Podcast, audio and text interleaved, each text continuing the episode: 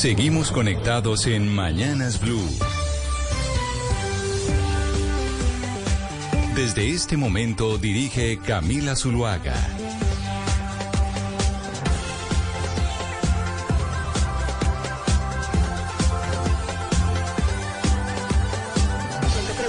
En este momento son las 10 de la mañana 34 minutos y nos estamos enlazando con nuestros oyentes de Mañanas Blue 10 AM. En este momento estamos desde el Museo del Chico en Bogotá en alianza con el periódico El Espectador. Acá está don Elber Gutiérrez que nos acompaña moderando este primer debate que tendremos de varios por todo el país, Elber. Ha estado movido Camila, hemos hablado de distintos temas de interés, acabamos de hablar de la bandera Jamen y mire la pregunta que sigue, candidatos en vivo entonces a través de Blue Radio y de la red Y a través de nuestro canal de YouTube Blue Radio en vivo, que ahí nos pueden ver, estamos con los candidatos a la alcaldía de Bogotá. Candidatos, ¿sí o no? ¿Retomarían ustedes el proyecto de construcción de la ALO Norte? ¿Sí o no? Queremos saber con el tema que estaban hablando hace un instante. Le, le, hago la síntesis desde acá lo que alcanzo a ver. Bolívar dice que no, Galán dice que no, Lara y Molano dicen que sí. Juan Daniel Oviedo dijo que no, no la retomaría. Y, entonces aquí es donde, como esta es la última eh, pregunta de sí o no de este bloque, y ya casi vamos a pasar al tercero, pues nos han pedido los candidatos derecho a réplica, si le parece el ver, de todo el bloque, y ellos escogen de qué quieren eh, hacer aclaración de su voto. Me parece muy bien. Entonces, doctor Molano, usted que fue el que empezó con, con la solicitud. Es que es imposible dejar de que Bogotá no crezca hacia el norte. Hay un proyecto Lagos de Torca que está en pleno desarrollo, tiene 100 mil viviendas y las cargas y beneficios de ese proyecto permitirían precisamente que nueva vivienda se establezca allí para vivienda de interés de estratos de 1, 2, 3, vivienda de interés social y una mezcla que va a ser la Bogotá del futuro. Uno no puede decir que no puede permitir que se expanda y especialmente en el borde abajo de la autopista. Lo segundo, para eso necesita unas vías. El caso de la Boyacá ya está sustraída de la reserva y ese proyecto le permitiría la salida, no solo a los bogotanos que hoy están colapsados, demorándose dos o tres horas para salir de Bogotá por la autopista norte o para entrar, sino a ese nuevo proyecto de vivienda para que se conecte con el área industrial que está en Tocancipá eh, y en los municipios del norte de la ciudad. Y he dicho que sí a la, la de la LO, porque como vamos a construir la banda del Jame, vamos a garantizar la, la, la, siembra de bosques de la Jame, la norte sí se necesita, pero hay que sacarla, redefinir el tramo por Cundinamarca en la parte abajo del río Bogotá. Gracias, candidato. Todos quieren el derecho. O doctor Galán, lo escucho. Bueno, tres cosas. Uno, en el tema de la policía, el proyecto, yo dije que no porque considero que los gestores de convivencia no deben ser, deben ser inspectores de policía los que cumplan esa función, en mi opinión. Segundo, sobre el tema de la expansión al norte, eh, yo creo que no más allá de lo que ya está contemplado. Es decir, ya está contemplado en el borde norte lo relativo a lagos de Torca, lo mencionaba eh, el doctor Molano, y en ese sentido creo que eso hay que garantizarlo. Pero más allá de eso me parece que es equivocado. Y en el tema de la vía de la, de la como estaba contemplada, no. Primero, ustedes saben que eso se eliminó en el POT. Hoy no se puede. Se descartó la posibilidad de avanzar en la LO Norte. Entonces, como estaba contemplada. Por eso aquí se retomaría. Ese proyecto no se puede retomar hoy día porque está muerto en términos de POT.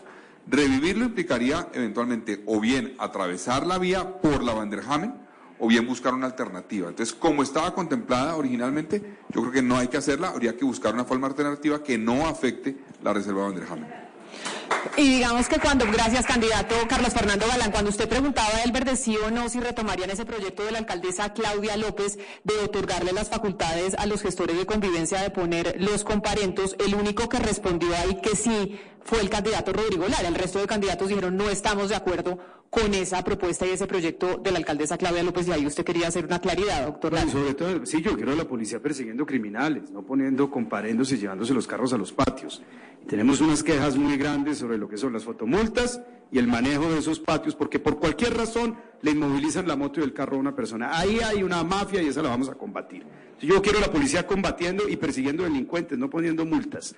Pero bueno, más allá de eso, miren, el tema de la expansión o no de la Lo Norte y la Boyacá, a ver, voy a tratar de ser muy esquemático.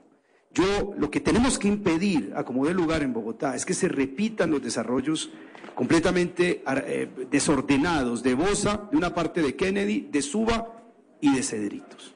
Le Corbusier dejó una ciudad relativamente bien diseñada, el eje Autopista Sur, NQS Autopista Norte, y cruzaban las avenidas así como arcos, la 68-100, la avenida Boyacá. ¿Y qué pasó después de eso? Que la ciudad creció después, en los años 60, hacia Cedritos, hacia Bosa, hacia Suba, y no se extendieron las avenidas, por Dios, todos los carros 3.500 carros hora sentido terminan prácticamente en la séptima y en la autopista norte a la altura de las 130 y tanto. Este es el gran problema de Bogotá. Por eso la vida de la gente de Suba y de Bosa es una tragedia, es un laberinto. Aquí hay que extender las avenidas y sacar los vehículos lo más al norte y lo más al sur que se pueda, o esta ciudad seguirá siendo la más congestionada del mundo. Candidato Gustavo Bolívar, gracias, doctor Lara. Gracias, mire. La ALO se diseñó en un momento para según eh, eh, los gestores, poner un cerco al crecimiento de la ciudad. Y eso no ha sido verdad en ninguna ciudad del mundo. Siempre que se amplía una vía o se hace, se construye una nueva vía, eso genera unos polos de desarrollo. Yo estoy de acuerdo con la LOA hasta la calle 13, pero no en el norte. Además que eh, jurídicamente es inviable. Lo segundo, la ciudad no necesita crecer más en los próximos años, les voy a decir por qué la población va a empezar a decrecer. Es una constante, y ustedes lo pueden preguntar entre sus hijos, sus nietos, los, los jóvenes de hoy no quieren tener hijos. Entonces, ¿para qué nos ponemos a expandir la ciudad, pudiendo densificarla un poco más aquí alrededor de las estaciones del metro? Y comernos el poco verde que nos queda. Yo insisto que el verde que nos queda hoy es un tesoro que lo vamos a añorar en el futuro y por eso prefiero densificar la ciudad alrededor de las estaciones que ya están concebidas, las 16 de la primera línea y las 11 de la segunda línea y no seguirnos comiendo el verde de esta ciudad. Muchas gracias. Estamos en nuestra sección de réplica a pesar de que no la pidió, pues hay que darle eh, su espacio al doctor Juan Daniel Oviedo. Muchas gracias, Camila. Yo creo que esta reflexión nos invita a la coherencia de las propuestas que hacemos para la ciudad. No podemos seguir pensando en que queremos la Thomas van der y seguir dándole viabilidad fantasma a la Alo Norte. Tenemos que pensar en una solución logística perimetral para la ciudad que queremos iniciar nosotros en nuestro programa de gobierno con la extensión de la calle 63 hasta Funza, atravesando el río Bogotá, aprovechando la ampliación del aeropuerto y desde allá hacer el anillo perimetral logístico para Bogotá, que impida que la carga entre a la ciudad y genere esa congestión que tiene atorado al, nororiente y al noroccidente de Bogotá. Y por otro lado, esta consistencia es la misma de escuchar candidatos que quieren que el metro primera línea suceda allá y nieguen la necesidad del corredor de la séptima como solución que está puesta como plata del distrito para poder hacer realidad financieramente la primera línea del metro de Bogotá. Muchas gracias. Perfecto. Vamos entonces de una vez con el tercer bloque, Camila. El tercer bloque que nuestro equipo académico ha denominado como Bogotá como caleidoscopio, diversidades biológicas, sociales y políticas.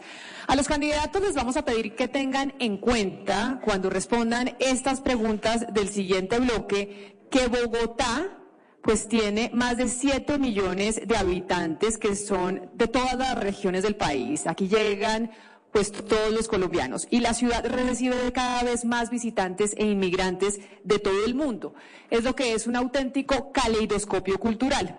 Bogotá además integra desde la urbanidad más densa del país hasta modos de vida agrícolas en toda la ruralidad. Bogotá es hogar de grandes y numerosas comunidades de diversidades sexuales y de género que llevan décadas tratando de reivindicar sus derechos. Pensar en la ciudadanía de la capital requiere pensar en la construcción de paz y de respeto al otro. Por eso es importante que en este bloque de preguntas entendamos que la apropiación del espacio compartido es otro de los temas claves al pensar en el ejercicio de la ciudadanía en la capital. El respeto y el aprecio por la diversidad parten de la construcción de valores ciudadanos. Eso, digamos, lo tenemos claro. Y viene la pregunta para nuestros candidatos en esta mañana. ¿Cómo hacemos para que esos valores ciudadanos, que, se busca que faciliten la participación incidente, que reconozcan la otredad y que fomenten la apropiación del espacio público, eh, se consoliden en la ciudad? Señores candidatos, ¿cómo propone fortalecer ese tipo de civilidad para que haya respeto y amor por la ciudad de Bogotá? Usted que aspira a gobernar Bogotá, Comienza, por favor, Diego Molano, que no ha empezado ronda. La diversidad es la esencia de Bogotá. Somos una ciudad multicultural, multiétnica. Aquí vivimos bogotanos que nacimos en Bogotá y colombianos que queremos que sean bogotanos de corazón. Y por eso la diversidad es esencial. En la medida en que, por supuesto, garanticemos que la visión que tienen algunos de los grupos minoritarios no se imponga sobre el resto de la sociedad, sino se proteja y se garantice que todos tengan esa posibilidad en la sociedad eh, bogotana.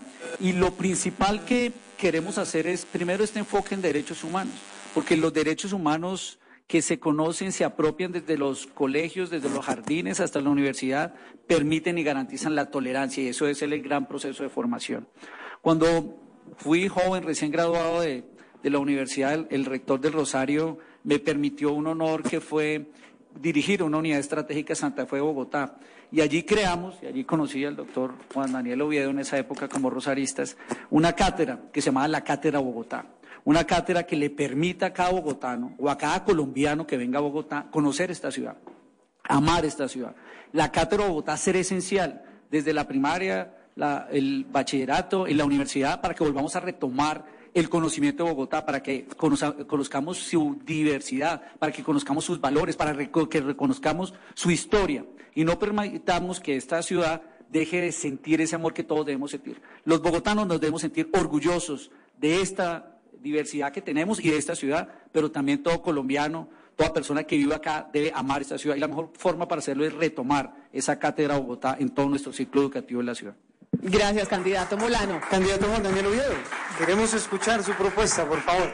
Muchas gracias y agradezco la pregunta porque nos pone detrás de un valor muy importante del gobierno de Bogotá y es cómo vamos a lograr que la diversidad sea fuente de riqueza, fuente de oportunidades y fuente de conversaciones, no fuente de discriminaciones, de odios o de estigmatizaciones o de conversaciones vetadas como muchas de las que muchas personas que habitan Bogotá consideran que no pueden suceder entre ricos o pobres, entre gente del norte o del sur o entre personas con orientación sexual o identidad de género diverso y las que no tienen esta situación.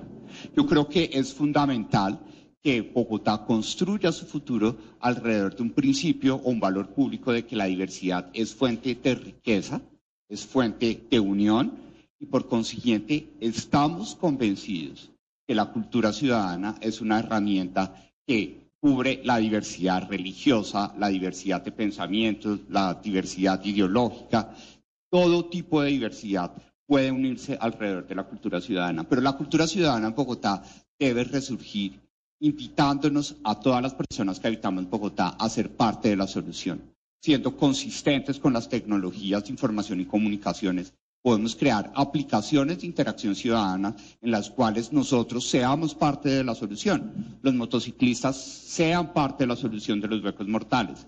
Las mujeres que sufren riesgos de acoso y de violencia sexual en el sistema de transporte transmilenio también sean eh, reporten esas amenazas que están sintiendo y siendo parte de la solución a través de esas herramientas digitales, vamos a construir soluciones basadas precisamente en ese principio que la diversidad nos une y no nos distancia como lo hemos visto en la historia de la ciudad. Muchas gracias.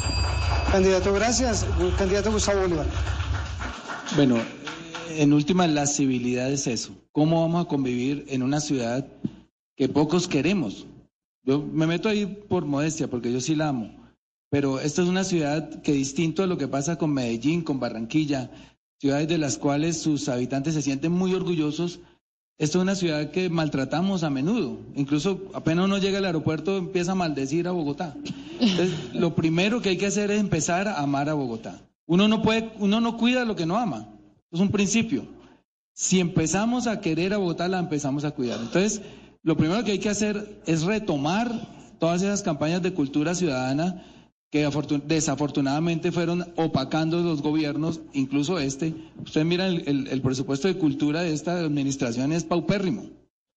La cultura ciudadana es la que nos permite convivir en paz. La cultura ciudadana nos permite reconocer al otro y nos permite reconocer que en una sociedad hay opiniones y visiones distintas de la vida, de la ciudad, de la política, de las ideologías.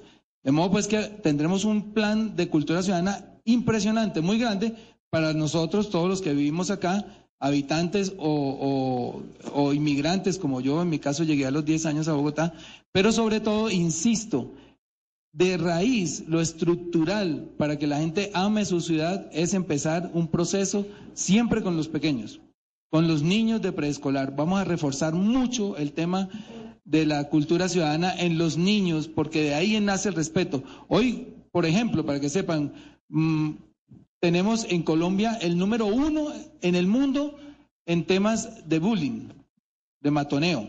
Pero sí somos últimos en matemáticas, sí somos últimos en inglés, en bilingüismo, somos últimos en, en todas las pruebas de educación que se hacen alrededor del mundo. Entonces, eso es parte de la cultura que tenemos que implementar desde el...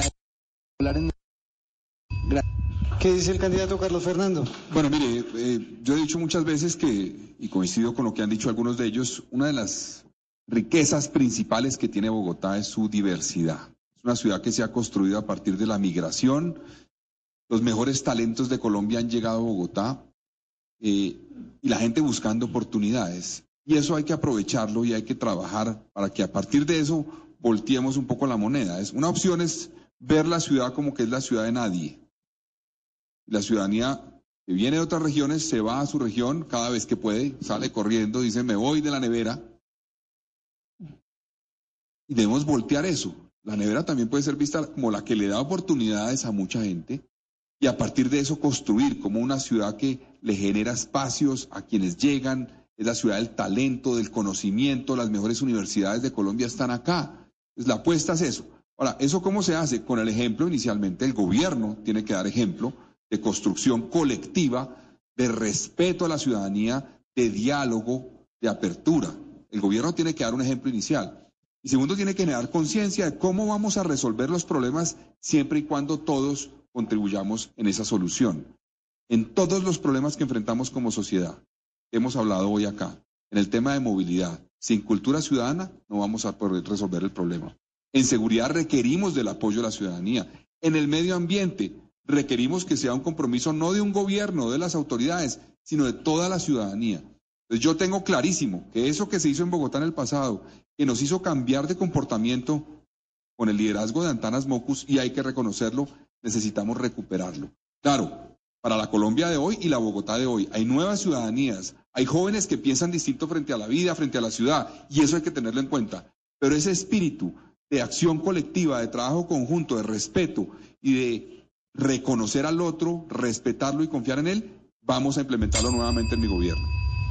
Gracias, Carlos Fernando, que nos habla de la nevera que de vez en cuando uno siente que como que se está derritiendo, pero bueno.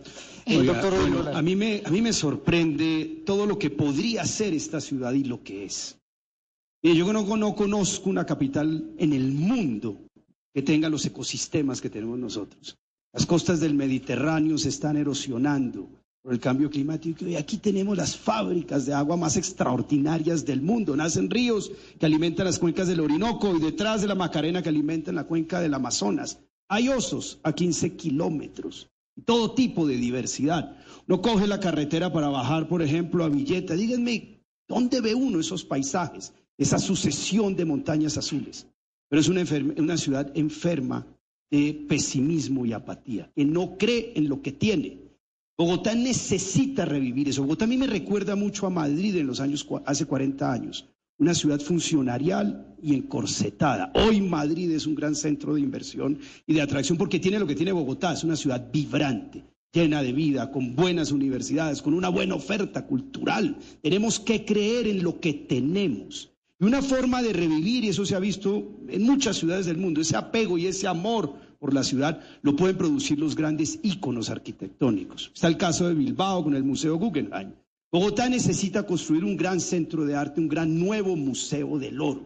Tenemos una colección única en el mundo. Somos, simbolizamos de alguna manera el mito del Dorado, que fue el mito fundador de la colonización española. El aeropuerto se llama El Dorado, la laguna de Guatavita. Un gran nuevo museo del oro producto de un gran concurso internacional y nacional de arquitectura que se puede hacer en el Parque Simón Bolívar o en sus alrededores, como se hizo el, el Centro de Arte Louis Vuitton en París, en el bosque de Bolonia. Construyámoslo, que ese sea nuestro punto de renacer de una ciudad que encuentra en su crisis la fuerza de su salvación. Y de ahí nace un gran proceso de renovación urbana. Cruza, por ejemplo, inmediatamente a galerías, crea la renovación urbana, conecta con el Parque El Virrey. Esa es la fuerza de Bogotá. No vivamos en el pasado, que eso solo trae nostalgias. Pensemos en el futuro y que esta puede ser una gran ciudad, una mucho mejor versión de lo que es hoy en día. Gracias, candidato Rodrigo Lara. Ahora vamos con la segunda pregunta de este bloque, en donde tienen un minuto para responder los candidatos. Y de lo que han dicho ustedes de Bogotá, pues Bogotá también es la ciudad de mayor demanda para garantizar derechos de la comunidad LGBT. Que tiene la ciudad, también porque todavía tenemos niveles de transfobia y obstáculos para el ejercicio de los derechos de esta comunidad. Por eso la pregunta es, ¿cuáles serán las acciones que desde su gobierno se van a adelantar para asegurar vidas y ciudadanías plenas para las personas trans que mejoren su calidad de vida en la ciudad y reduzcan los niveles de violencia? Y ya arrancamos con el doctor Molano, entonces le parece, Elber, si nos vamos, que arranque el doctor Oviedo que vuelve a empezar esta ruta.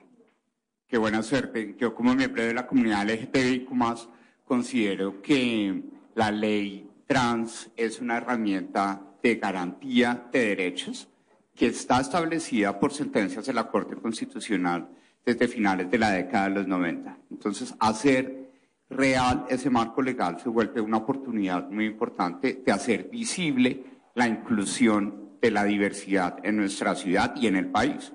En el caso particular de Bogotá, vamos a adecuar para que toda la política social con su enfoque transversal de género reconozca las mayores vulnerabilidades que enfrenta la población de hombres y mujeres trans que están en riesgo de muerte precisamente por su trabajo sexual, por la estigmatización y la segregación laboral que presentan en nuestra sociedad y por consiguiente creemos que la inclusión laboral es la principal herramienta para garantizar esos derechos. Y finalmente, el distrito siempre hará tres preguntas, sexo al nacer, orientación sexual e identidad de género para garantizar que tengamos métricas que nos permitan tomar mejores decisiones para la inclusión. Gracias, candidato. Ahora el eh, candidato Gustavo Bolívar. Un reconocimiento total a esta comunidad, pero sobre todo trabajar en, un, en una atención integral de sus problemas. Porque hoy, por ejemplo, en estas casas, que allá hay cinco, no se está prestando una, una, una atención integral desde el, desde el punto de vista psicológico, comenzando por ahí. Yo creo que hacen más, hacen falta más casas de LGTQ y más, pero con, con, tratamiento integral. Por ejemplo, en Bosa no hay esa casa. Yo tengo aquí que tenemos en Tausaquillo, Olaya, Suba, pero faltarían más casas de esas para atención integral de estas, de estas personas, porque hoy sufren de violencia y discriminación. Por ejemplo, para darles un dato muy triste, tengo que decirlo, un, un, el promedio de vida, no sé, el promedio de vida, no sé si este dato esté correcto, pero lo, lo extraje de una investigación, de una persona trans puede llegar a los 35, 40 años. Entonces, inaudito en una sociedad que debe ser tolerante para poder llegar a la paz. Muchas gracias. Candidato Carlos Fernando Galán. Camila, una de las principales fuentes de discriminación en Bogotá es la orientación sexual, la causa, digamos, que es principal. Segundo, hay cifras oficiales que indican que alrededor de 10 personas denuncian en Bogotá ser amenazadas u hostigadas por su orientación sexual al día. Ese es un reto muy complejo que tenemos que enfrentar. Para mí se debe enfrentar primero con una capacitación en diversidad de género para las autoridades, principalmente de policía, pero todos los funcionarios del distrito, porque muchas veces estas personas son victimizadas y luego revictimizadas cuando hay una denuncia. Eso no puede suceder. El Estado no puede revictimizar a una persona, un agente del Estado no lo puede hacer. Tenemos que tener grupos además especiales que atiendan ese tipo de situaciones para que aquellos funcionarios que con actitudes homofóbicas discriminan y afectan y agreden a una persona sean sancionados. Y tercero, lucha frontal en todos los estamentos del distrito contra el machismo, que también es una de las fuentes de discriminación y agresión en nuestra ciudad. Gracias, candidato. Carlos Fernando Galán. Candidato Rodrigo Lara. No, hay, hay tres cosas que yo repudio profundamente. El maltrato a la mujer, eh, la discriminación a las personas por sus orientaciones de cualquier tipo, sexuales, y el racismo. Eh, son cosas que yo, con las que yo no puedo. Es- Y yo creo que eso tiene que ser combatido desde lo más profundo del corazón. Lo primero es pues un apoyo a la ley, a la ley trans. Eh, Ya lo mencionó Juan. Esa es una ley que existe y que requiere todo el apoyo básicamente de la institucionalidad. Segundo, hay que monitorear muy bien los abusos policiales contra esa población. Eh, yo he propuesto siempre, por ejemplo, aumentar el pie de fuerza policial, pero con mujeres. Hay muchos estudios que demuestran que las mujeres son mucho más idóneas para recibir la confianza, por ejemplo, de la denuncia de las mujeres cuando hay maltrato. Las mujeres son mucho más idóneas para tratar este tipo de casos de maltrato. Y, y en tercer lugar, tener una estrategia transversal de todas las instituciones dentro del distrito para Pregunta de este bloque. Hoy Bogotá está bajo amenaza y la vida de todos los bogotanos están bajo amenaza. Y es específicamente por una política de paz total del gobierno Petro que es irresponsable, que ha alentado el crecimiento de bandas que están envalentonadas porque saben que van a recibir impunidad y le pagan a los delincuentes por no matar. Son esas bandas, como la del tren de Aragua, que en el caso de Kennedy, en el Amparo o en Marapaz están instrumentalizando a las mujeres y están generando asesinatos de no solo los trans, sino de las jóvenes, de las mujeres que están en trabajo sexual. Por eso lo primero que tenemos que hacer es desmantelar las bandas que se generaron y que hoy producen el 80% de los delitos contra la vida. En Bogotá teníamos delitos donde el 50% morían por homicidios por convivencia, hoy el 70% es por sicariato. Si no desmantelamos esas bandas, como el Tren de Aragua, como los maracuchos, como el caso de los paisas, no vamos a lograr restaurar la tranquilidad y la vida de todos los bogotanos. Esa debe ser la prioridad para proteger a todos los bogot- bogotanos que hoy están bajo amenaza en su vida, en su propiedad, en su tranquilidad en esta ciudad. Gracias, candidato Diego Molano. Ahora vamos a entrar a las preguntas de sí o no. To- ah, ¿Qué hacemos, Elber? Vamos a dar con la- es las ahora réplicas. sí estamos- Ahora sí estamos cortos bien- de tiempo. Entonces, si los otros candidatos les permiten al eh, doctor Oviedo y al doctor Bolívar que hagan sus réplicas A sin ver que si todos se tengan que aludidos. participar. Hay que encenderlo. doña. Ah, Eh, el ELN, el Clan del Golfo y las disidencias de la FARC tuvieron un crecimiento exponencial mientras el señor Molano fue ministro y las cifras están ahí.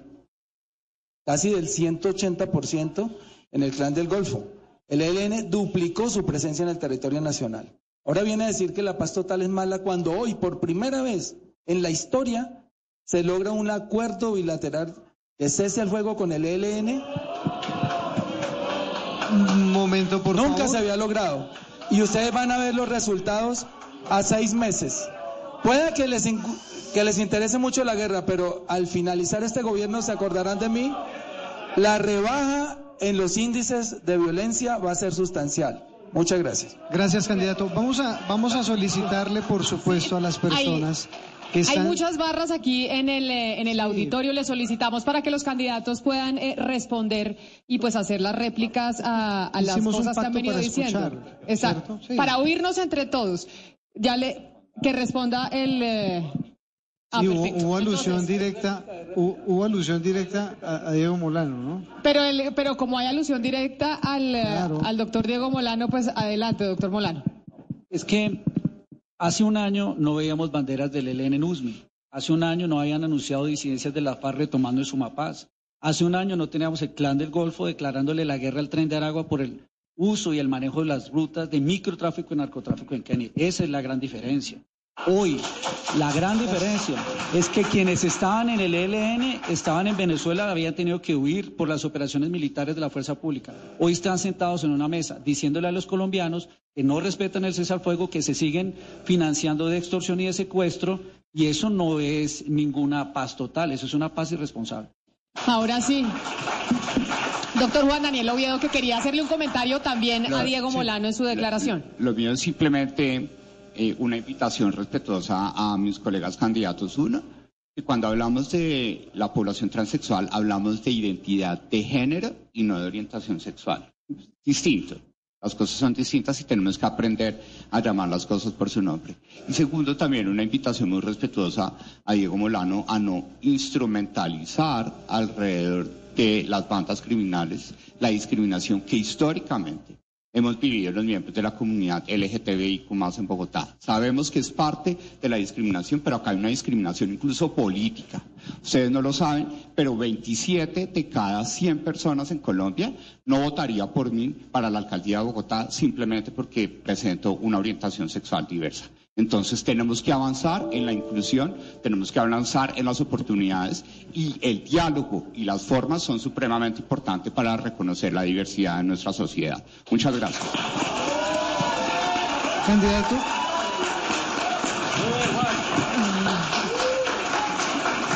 Muchas gracias, candidato Juan Daniel Oviedo. Y vamos entonces con la siguiente ronda. Vamos con la, con la ronda de preguntas ¿Sí o de no? sí o no, Elber, pero como estamos conectados también con Radio Escuchas que están conectados con nosotros a través de Blue Radio y estas son unas preguntas que son con una paleta que tienen los candidatos de sí o no para los que no nos están viendo a través de nuestros canales de YouTube para que sepan que estas preguntas que estamos haciendo los candidatos las están respondiendo con unas paletas porque puede ir un taxista en su carro oyendo a los candidatos y no sabe exactamente lo que están respondiendo. Así que si quieren ver exactamente las paletas de sí o no, los invitamos a que se conecten a nuestra transmisión a través de nuestro canal de YouTube de Blue Radio en vivo. Perfecto, y aquí de todas maneras les vamos haciendo la descripción de la escena. Pregunta de sí o no, candidatos. Eh, eh, aquí tocaron el tema. Durante su administración, ¿protegerá activamente la figura de la zona de reserva campesina del Sumapaz? ¿Sí o no? Sí. A ver, entonces, no. Para los radioescuchas vamos a contarles acá, ante la pregunta de si protegerá activamente la figura de la zona de reserva campesina del Sumapaz, Gustavo Bolívar dice que sí, Carlos Fernando Galán dice que sí, Rodrigo Lara dice que sí y Juan Daniel Oviedo dice que sí. Diego Molano dice que no. que no. Preguntémosle por qué. ¿Por, por qué dice usted que no a esa pregunta, candidato Diego Molano? He dicho que no porque en Bogotá, en nuestra área rural, 75% es rural, tenemos que proteger a los campesinos. Y lo que ha pasado históricamente en Colombia es que estas reservas que se han desarrollado campesinas han sido usadas e instrumentalizadas por las FARC para manipular a los campesinos. Yo quiero es proteger a los campesinos, no utilizar un instrumento para manipular a los campesinos.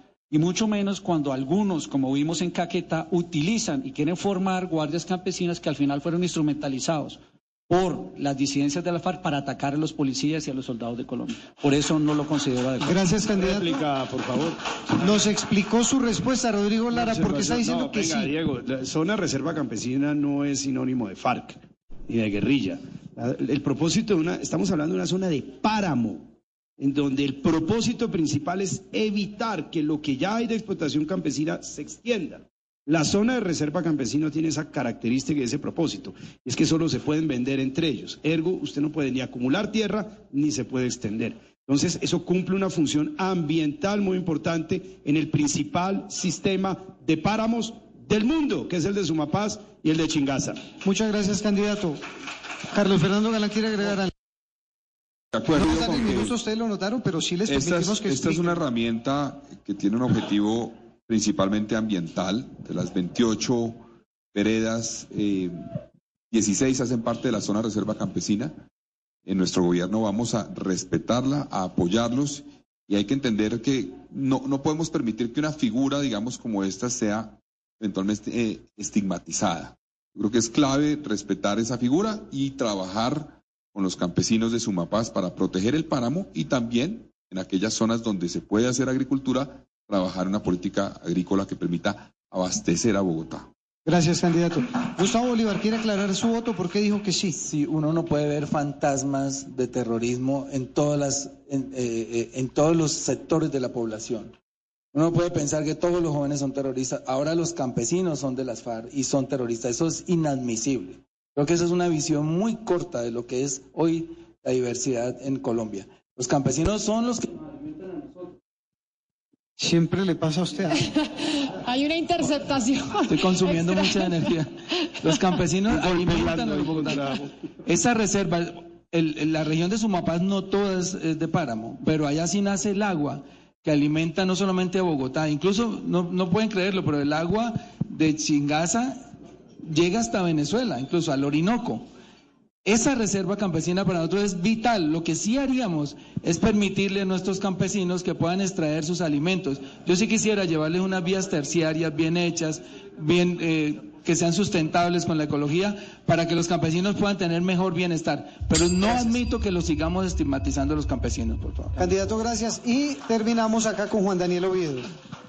Bueno, creo que tenemos que ser coherentes y legalmente en Colombia los campesinos son sujetos de derecho de política pública, una ley que fue recientemente sancionada, que implica que la medición que tuvimos la posibilidad de hacer desde el DANE de la autoidentificación campesina en el país puede permitirnos incluir a todos los campesinos y campesinas que están en estas reservas con sus tierras en el mejoramiento de la oferta agroalimentaria para Bogotá que va a resolver el problema de hambre que preocupa a todos los candidatos en este momento en la ciudad, pero también va a promover la inclusión productiva con entornos formales y en alineación con la política de economía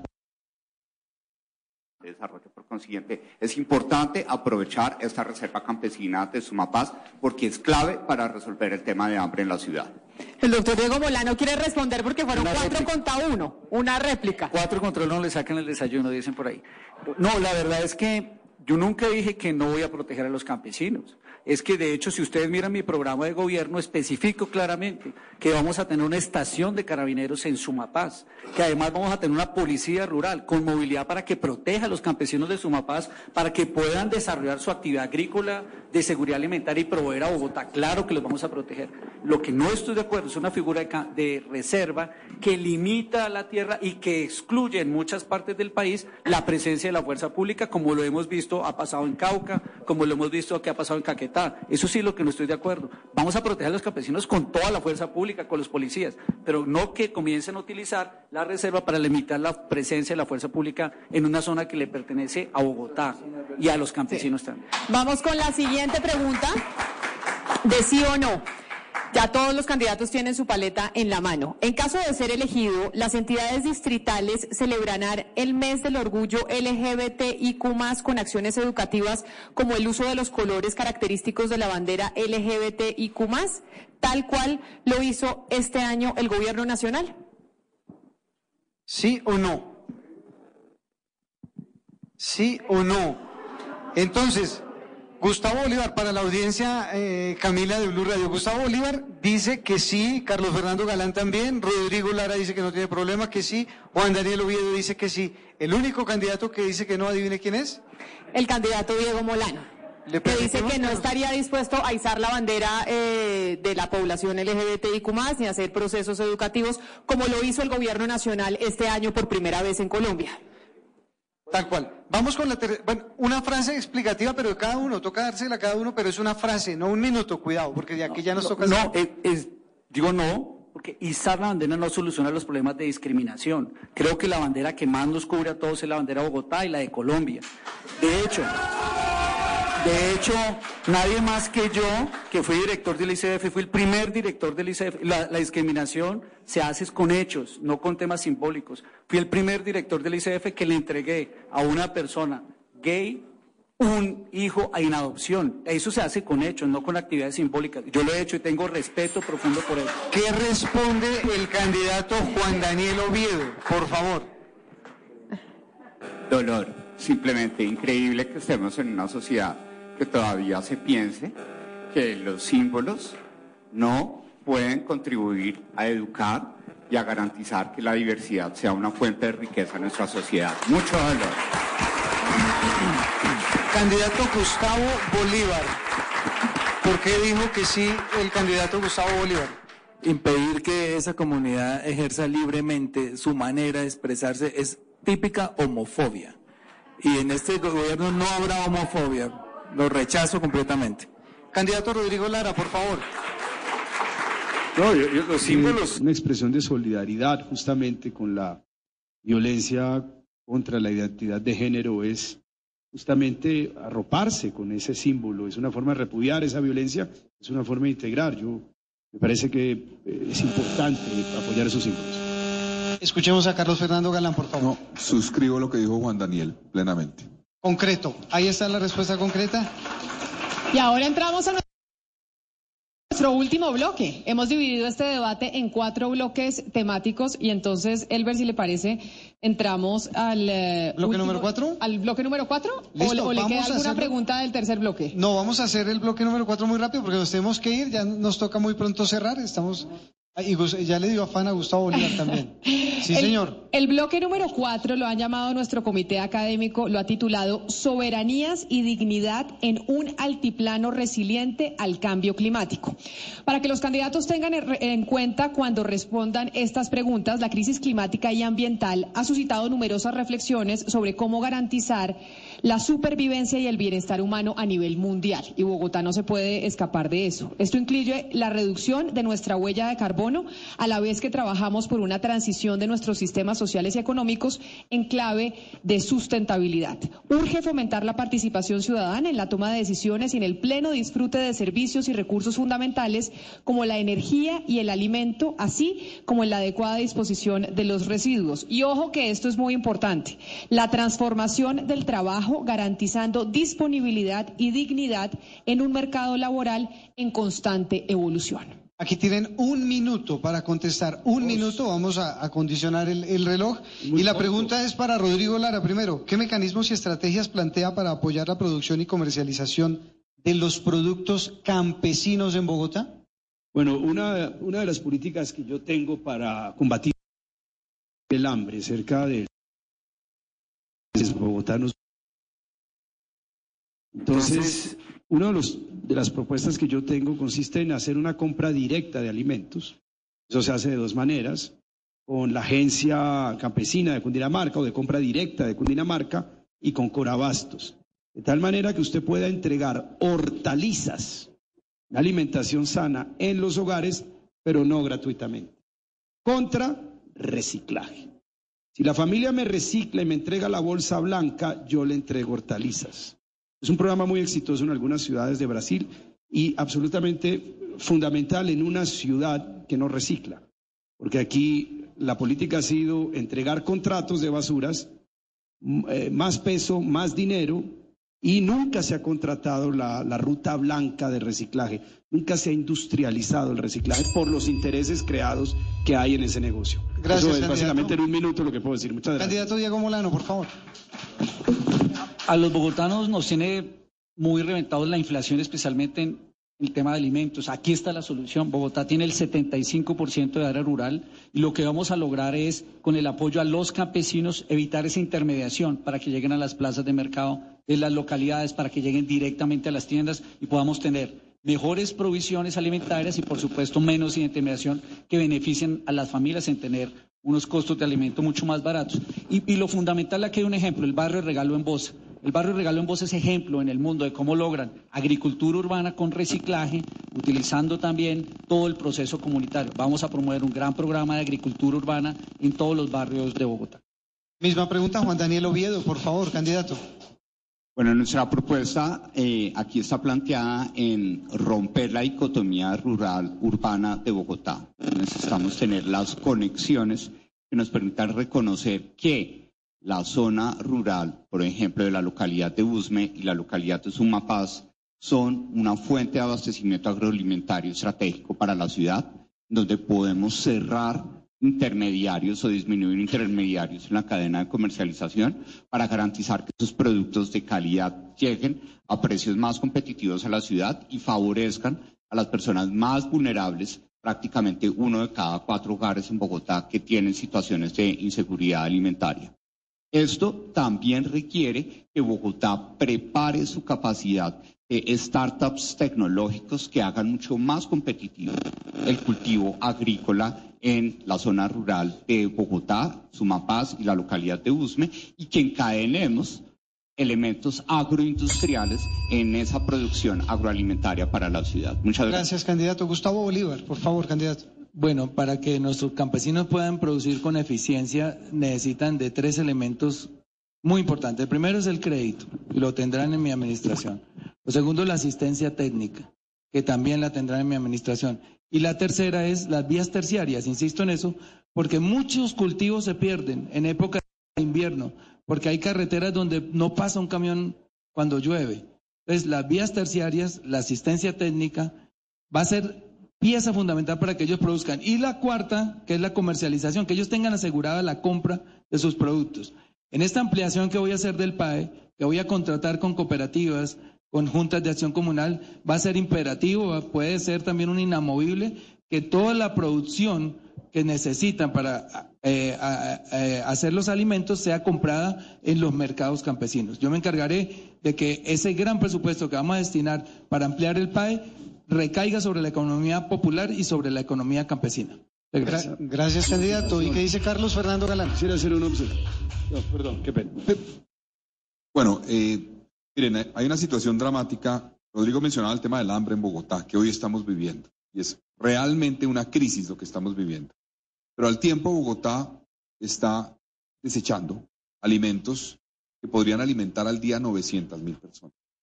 Es realmente dramático lo que ocurre y parte de eso es por el proceso de abastecimiento que tiene la ciudad. No solo eso, pero es parte. Nosotros tenemos tres elementos entre los muchos que quiero plantearles a ustedes. Uno es potenciar los mercados campesinos, garantizar que los campesinos puedan venir directamente a Bogotá y en los mercados distribuir esa alimentación y llegarle directamente a la población, reduciendo lo que significa la, la intermediación.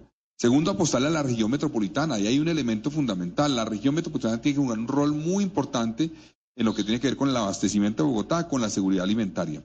Y tercero, ya lo mencionó también Diego y lo comparto, apostarle a agricultura urbana en muchos sitios de Bogotá. Gracias, candidato.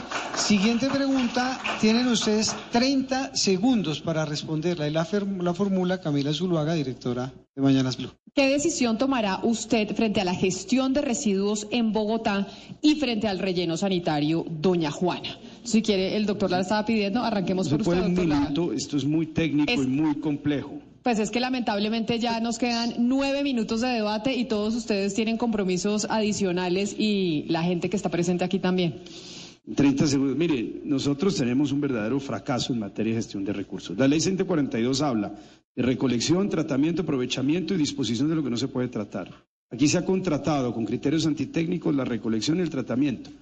Eh, more weight, more gain, más peso, más ganancia. No hay ningún incentivo de reciclaje. Y el reciclaje aquí, curiosa y extrañamente, no se contrata. La ruta blanca de reciclaje no se contrata. Y se utiliza una mano de obra prácticamente esclava, que es el reciclador, para que abra las canecas saque básicamente el plástico, los cartones y los revenda a muy buen precio. La basura es un bien público. En cualquier ciudad seria del mundo se industrializa sus procesos. Aquí tenemos un tratamiento de basuras que solo he visto en África y en la India. Gracias. Y eso lo vamos a cambiar. Candidato Diego Molano. 30 segundos, por favor. Hoy la verdad es que Bogotá está sucia, fea, llena de basura. Ese es el primer problema a resolver la alcaldesa Claudia López dejó inundar a la ciudad de basura y lo que tenemos que lograr es recoger esa basura en una reorganización del sistema de aseo tal y como está hoy diseñado el contrato. Lo segundo, tenemos que volver el relleno de Doña Juana en un gran parque de innovación para utilizar ese más del 70% de material orgánico para compost o biogás. Y tercero, hacer un gran programa con recicladores para que ellos, en asocio con los grupos de empresas en la ciudad, puedan proveer reciclaje especializado en plástico, en cartón, en papel, en el material orgánico de la ciudad. Esa una gran oportunidad de desarrollo sostenible. Candidato Juan Daniel Oviedo. El problema del relleno sanitario en Yajuana es un problema de toda la cadena de valor de residuos en Bogotá. Y por consiguiente, las acciones de corto plazo están en la separación en la fuente.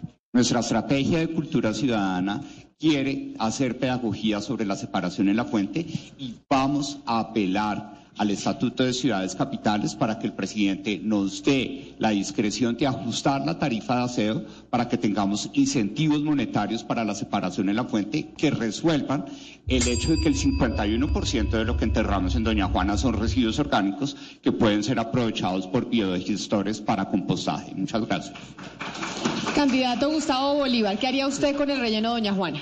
Bueno, eh, primero instalar allí con una licitación internacional una planta de transformación de la basura. Ya, ya hemos hablado en otros espacios todo lo que se puede construir a partir de los desechos orgánicos, desde el biogás, desde el hidrógeno verde, etcétera. Pero la campaña grande que tenemos que hacer en Bogotá es la de reciclar.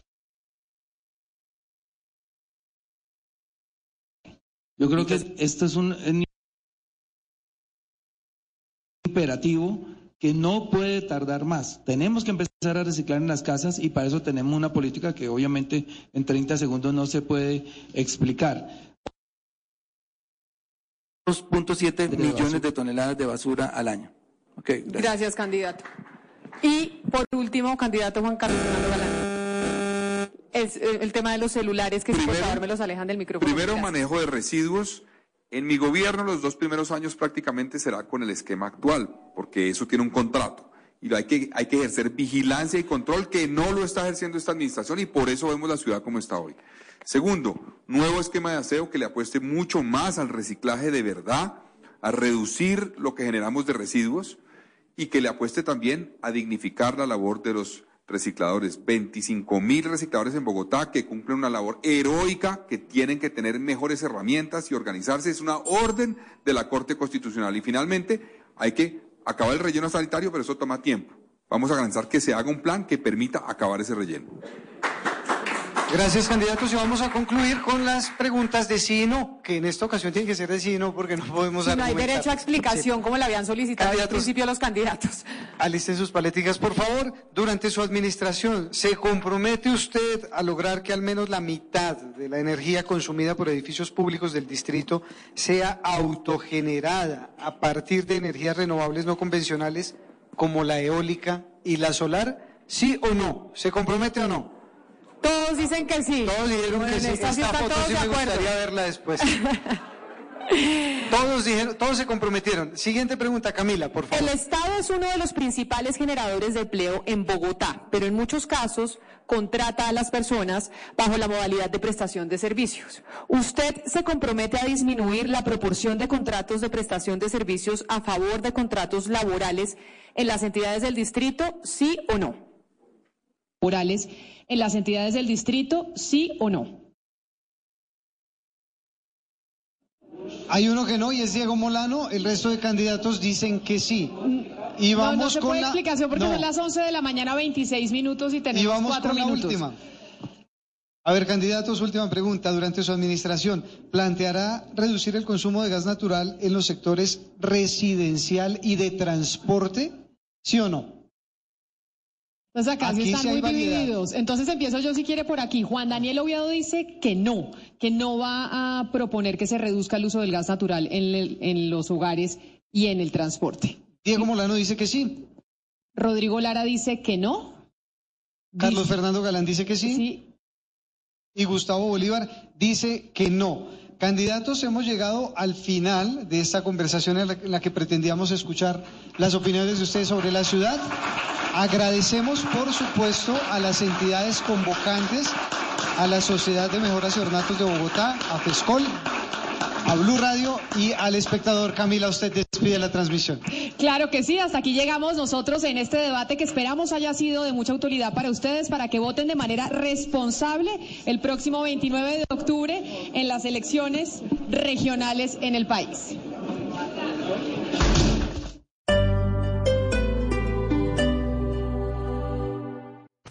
11 y 29 minutos de la mañana. Suena el fondo Raúl Alejandro porque hoy comienza la preventa para sus shows, tanto en Medellín como en Bogotá. 19 de octubre en el Estadio Atanasio Girardot, 21 de octubre en el Movistar Arena de Bogotá.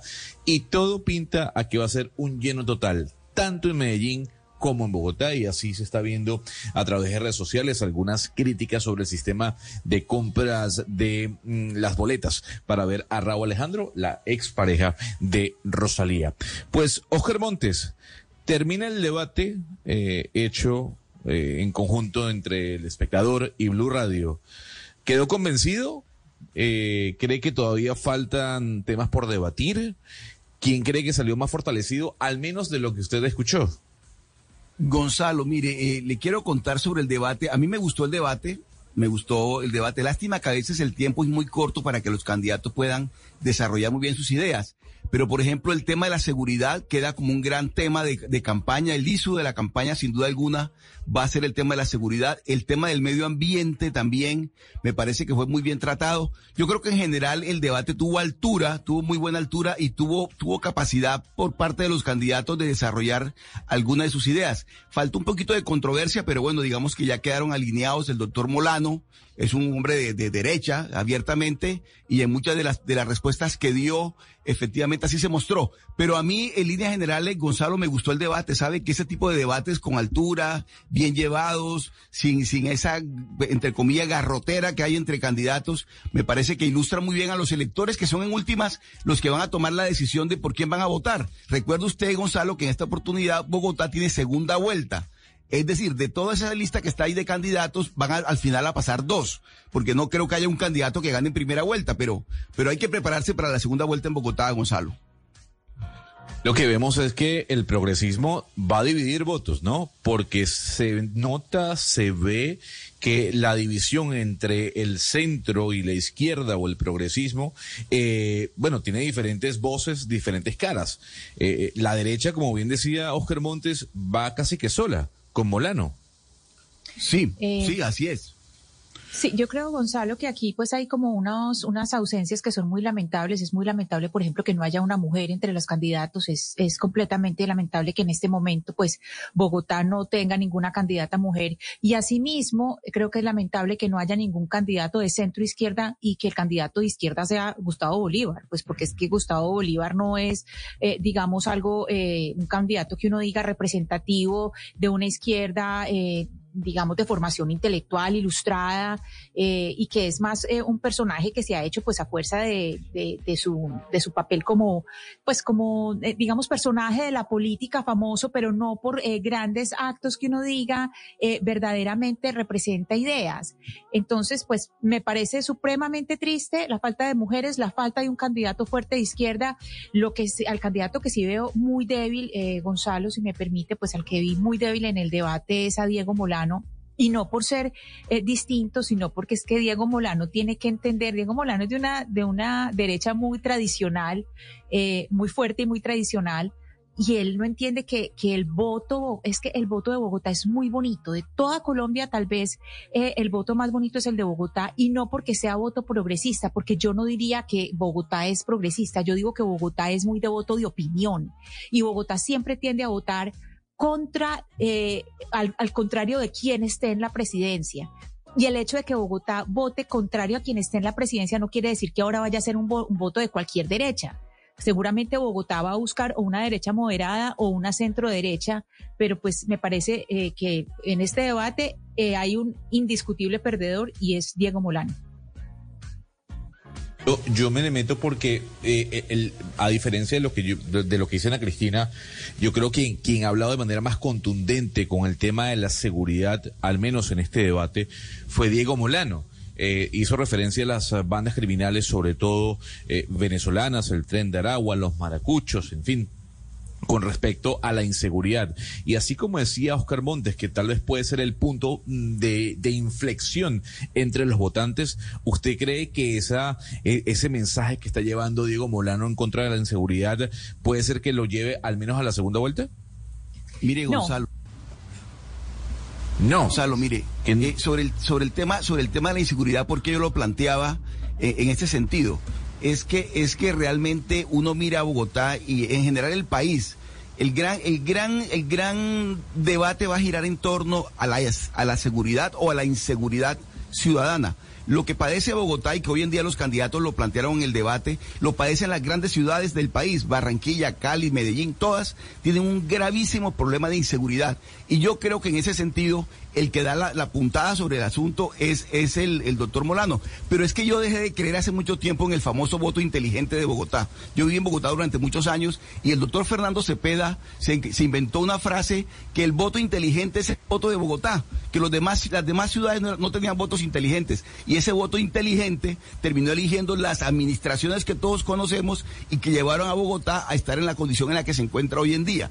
De tal manera que el voto inteligente, ya yo dejé de creer en ese voto inteligente que hizo carrera durante muchos años. Hoy en día se requiere una buena dosis de pragmatismo y me parece que hacia allá están apuntando todos los candidatos, absolutamente todos. Pero mire, Oscar, aquí que seguimos desde el Museo El Chico, ya después de que se acabó el eh, debate de los candidatos a la alcaldía de Bogotá, yo no sé, usted que está en Barranquilla, que estuvo en Bogotá, que vivió aquí, que conoce la ciudad, que la quiere, yo no sé si ese voto inteligente corresponda a que en Bogotá tal vez ese voto de opinión existe todavía. No solo las maquinarias son las que deciden quién gana la alcaldía de Bogotá. Y por esa razón, pues eh, la importancia también de estos intercambios democráticos en donde se conoce qué es lo que piensan los candidatos. Tal vez eso es a lo que se referían cuando hablaban de voto inteligente de la capital. Sí, Camila, y, sin duda hay un voto, un voto cualificado, un voto cualificado muy importante en Bogotá. Eso no se puede desconocer. Pero sin embargo, Camila, hoy en día el votante también se mueve por, por, por, por instinto de muchas cosas. Y cuando, cuando lo golpea tanto la inseguridad, que es el gran problema, Camila, yo creo que al final termina decantándose ese voto por aquel que diga, mire, aquí lo que hay es que fortalecer el pie de fuerza. No tengo ni idea cuál, cuál es la solución inmediata de ese, de ese, de ese, de ese problema apremiante y agobiante que padece no solamente Bogotá, sino las principales ciudades de Colombia, Camila. Hay algo importante, Oscar, con respecto a lo que estábamos diciendo de Molano, y es que eh, Molano, pues no solamente en el debate estigmatizó claramente a la comunidad en el Sumapaz, sino que además, pues es que sus resultados, él puede hablar todo lo que quiera de seguridad, es que nos puede decir todo lo que quiera de, nos puede decir hasta misa, pero es que los resultados de él como ministro, pues no fueron suficientes. Entonces, una cosa es que él prometa, que parece que es muy bueno prometiendo, pero lo otro es que él ya tuvo la oportunidad y la verdad es que no tuvo buenos resultados. Ahora, yo creo que el voto inteligente es distinto, es distinto a lo que es el voto de opinión.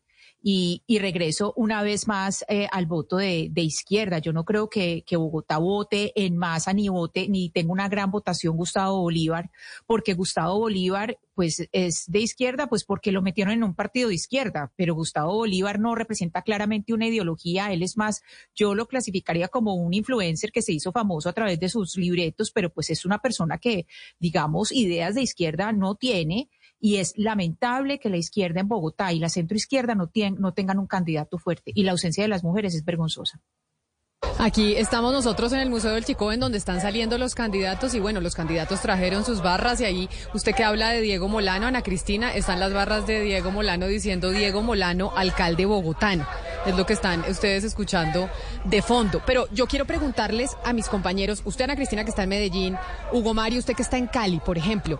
Bogotá es una ciudad que recibe a ciudadanos de todo el país. Acá recibimos gente de todas las regiones de Colombia, es una ciudad de puertas abiertas. A usted, por ejemplo, en Cali, a los caleños, ¿les importa quién va a ser el próximo alcalde de Bogotá o es realmente un tema que les tiene sin cuidado?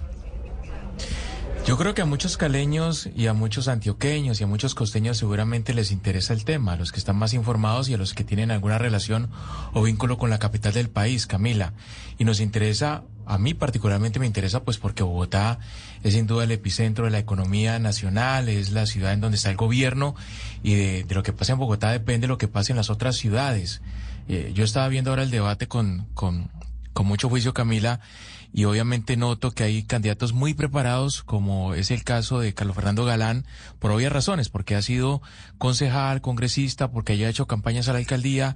Hay otros que parece que están aprovechando para aprender sobre la marcha, como eh, Oviedo, como Lara, como el mismo Diego Molano y sobre todo Gustavo Bolívar, lo, lo noto muy inseguro sobre muchos temas, sobre todo técnicos y sobre muchas cifras que no, no, no, no, no concuerdan y no concreta.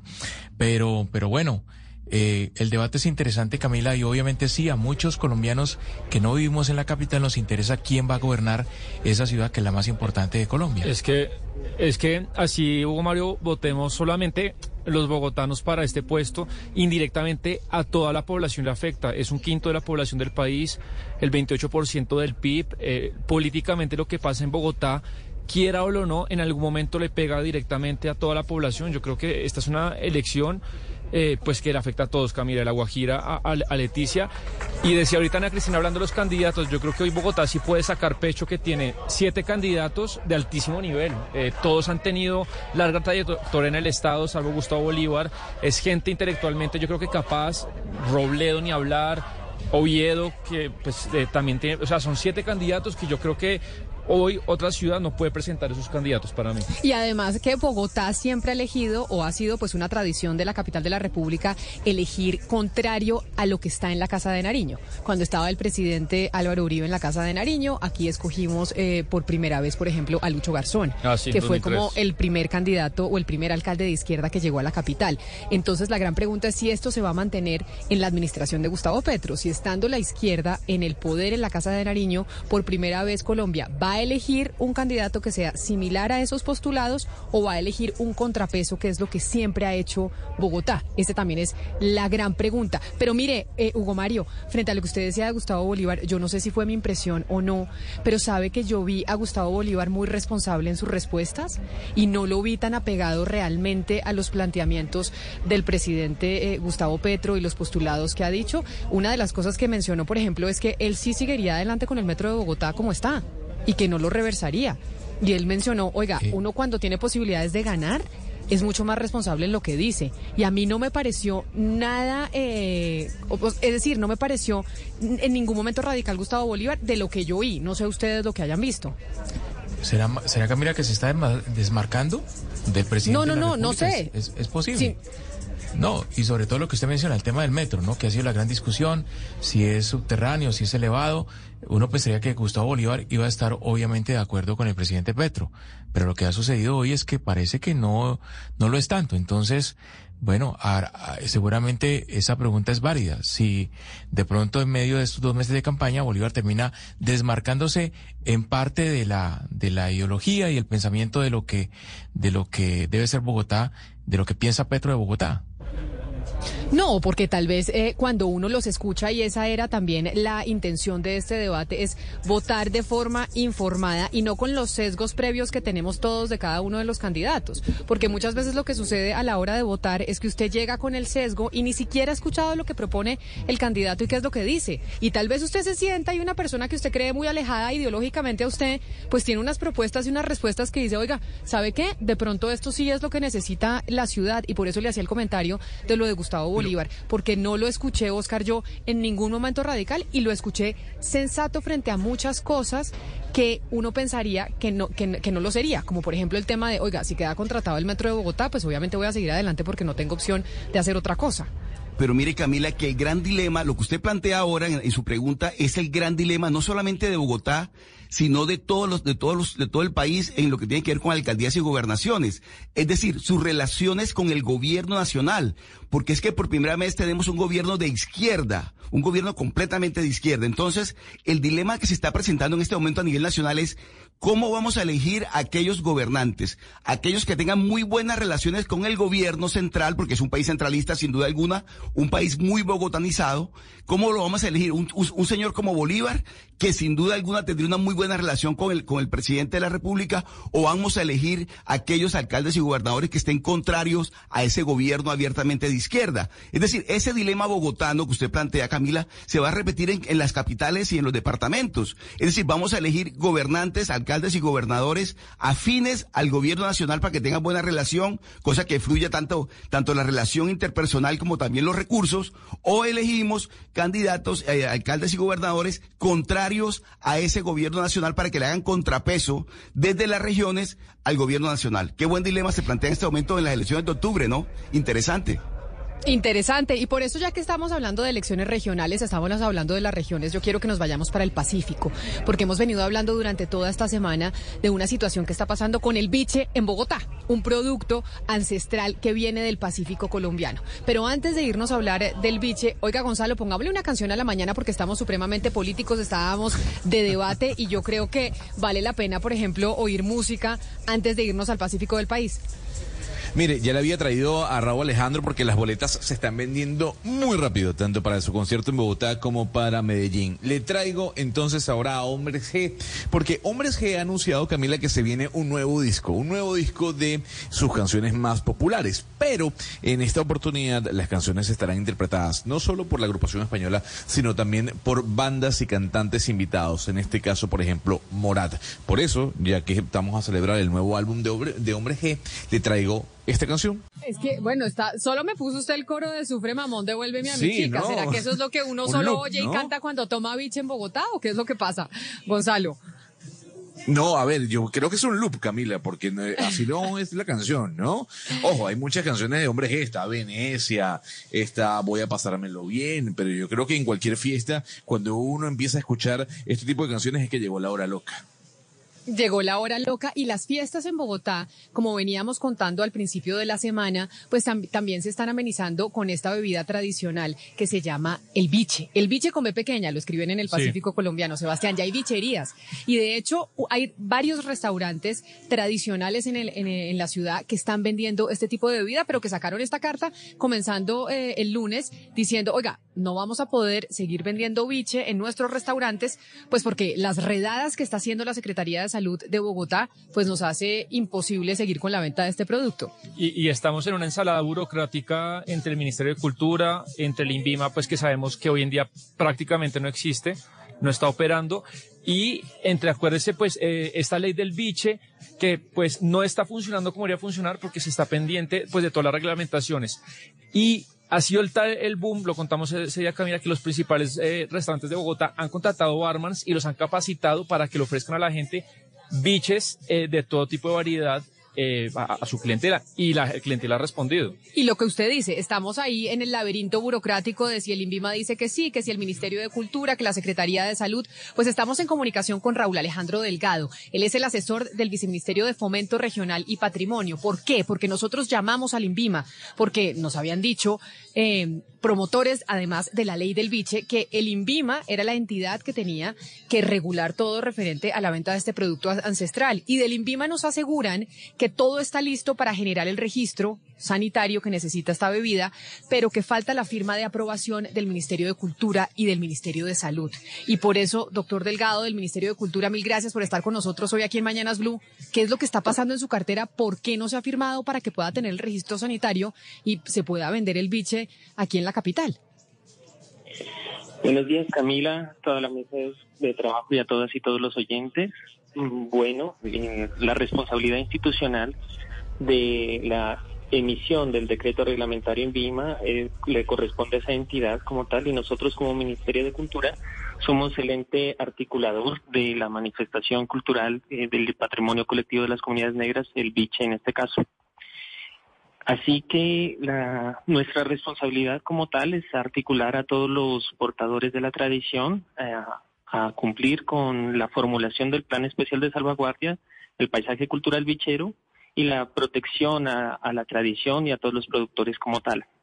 Entonces, en ese sentido, hemos buscado que el proceso de reglamentación de este decreto sea de forma participativa, que sea elaborado de acuerdo a, a los planteamientos y a las realidades socioculturales de las comunidades del Pacífico colombiano que generación tras generación han defendido esta tradición. Discúlpeme que yo lo interrumpa, pero es que no entendí la respuesta. Es, aquí la responsabilidad es de quién. ¿Por qué no se han tenido los registros sanitarios del biche? Dice el INVIMA que es de ustedes, que falta una firma del Ministerio de Cultura y del Ministerio de Salud. Entonces, ¿sí tiene razón el INVIMA cuando responde eso? Y, por, y si tiene razón, ¿por qué no se ha firmado? No, no tiene la razón porque el, existe un borrador de decreto que eh, debe ser concertado con las comunidades productoras de biche eh, del Pacífico colombiano. Ese es uno de los pasos que hace falta, pero institucionalmente la responsabilidad le compete al INVIMA. Así que eh, en realidad lo que sucede es que ha hecho falta un mayor proceso de socialización, de concertación en territorio, para que eh, el decreto reglamentario responda a lo estipulado en la ley del biche, eh, en los instrumentos especiales de salvaguardia. Hugo Mario, ¿usted nos tiene un dato sobre esto? Precisamente que nos está respondiendo el eh, Ministerio de Cultura, que nos dice que no es responsabilidad de ellos, que es responsabilidad del INVIMA. Eh, sí, pero pues es triste que terminen las entidades del, del Estado de- tirándose la pelota, ¿no? Y finalmente es la comunidad del Pacífico la, la que se está viendo afectada por la falta de este registro sanitario que es especial, Camila, para poder comercializar el biche. Mire, hay esta mañana un mensaje de la gobernadora del Valle, Clara Luz Roldán, pidiéndole al presidente Petro y sobre todo a la vicepresidenta Francia Márquez, que es eh, oriunda de esta región del país, apoyo para implementar la ley del biche ¿sí? Dice que las comunidades afro del Pacífico están solicitando con urgencia este registro sanitario especial del INVIMA para vender la bebida ancestral sin restricciones en Bogotá y en todo el país. Dice la, la gobernadora del Valle que si es necesario ella se desplaza a Bogotá con estas comunidades para eh, estar al frente de la situación y concertar con las entidades encargadas todo lo respectivo al, al registro y a los trámites necesarios para poder que el biche se, se venda en los restaurantes, en los bares y en los eh, el- el- en el comercio de, de la capital y de todo el país. O sea que eh, acá, por el lado de las comunidades del Pacífico y las autoridades del Valle, todo está listo, Camila. Y, y como puede ver, señor delegado, pues mucha gente está pendiente, pues eh, un poco viendo cómo se resuelve esto, pero lo que le entiendo y quiero que nos aclare es, este decreto que reglamentaría pues la ley del biche no se puede todavía firmar ni por un lado ni por el otro, porque tiene que haber todo un proceso de socialización y supongo mesas técnicas o mesas civiles, como se llame, con muchas comunidades. ¿Es eso lo que tiene que pasar primero para que después ustedes eh, firmen lo que corresponde? Sí, primero quisiera hacer una precisión y es que en estas incautaciones realizadas en bares, restaurantes y gastrobares de Bogotá se incautaron diferentes tipos de vida, de bebida que se hacen llamar biche. No obstante, eh, no todas cumplen con los requisitos de esta tradición. Es decir, no estos destilados que fueron incautados no corresponden a los a los productos que son elaborados en el Pacífico colombiano. Sí, entonces, eh, primero quer- quería hacer esa aclaración. Tenemos un listado de los licores incautados, de las bebidas incautadas, y no todos cumplen con la, lo estipulado en la ley del biche para ser considerado como tal. Un biche del Pacífico es aquella bebida elaborada ancestral y artesanalmente por las comunidades negras del Pacífico colombiano, obtenida de la destilación que no es industrial por medio de trapiches étnicos del jugo fermentado de caña. Y esas, no, las bebidas que incautaba la Secretaría de, de Bogotá, eh, de Salud de Bogotá, no cumplen con esas características. Entonces, primero quería hacer esa anotación. Y, Señor Delgado. Sí. Señor Delgado, pero es que lo que yo entiendo en este momento, en los, digamos, los negocios que tienen biche en este momento ya pueden terminar de vender el que tienen, es decir, no van a abastecer más, como están las cosas el día de hoy, pueden vender los que tienen, el biche que tienen, pero entonces, ¿qué tiene que pasar para que vuelvan a abastecer? Porque es que lo, lo que usted nos está diciendo, eh, y se lo digo sinceramente, a mí me da un poco la impresión de que hay eh, falta de articulación o de coordinación interinstitucional para poder salir de este nudo.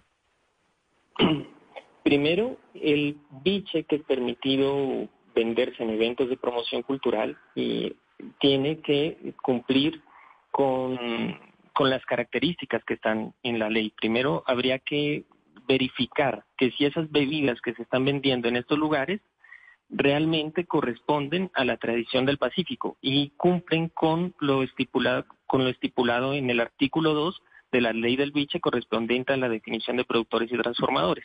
Primero, habría que hacer esas precisiones en las mesas de trabajo que vamos a sostener. Tienen que eh, aclararse estos aspectos porque no toda bebida puede venderse con el nombre de biche y, y no puede, no podemos fomentar la apropiación cultural de este producto. Ah, o sea, es porque ustedes quieren garantizar que se proteja a las comunidades étnicas que producen el biche y por eso no quieren que cualquier aparecido como Sebastián Nora que montó una bichería en Bogotá pueda producir biche y venderlo. Esa es la razón por la cual ha habido esa demora y se están haciendo las redadas en Bogotá porque no tienen el registro sanitario y el registro sanitario no se tiene porque el Ministerio de Cultura no ha firmado la resolución y la- el Ministerio de Cultura no la ha firmado porque quieren proteger a las comunidades étnicas. Ese es como el resumen.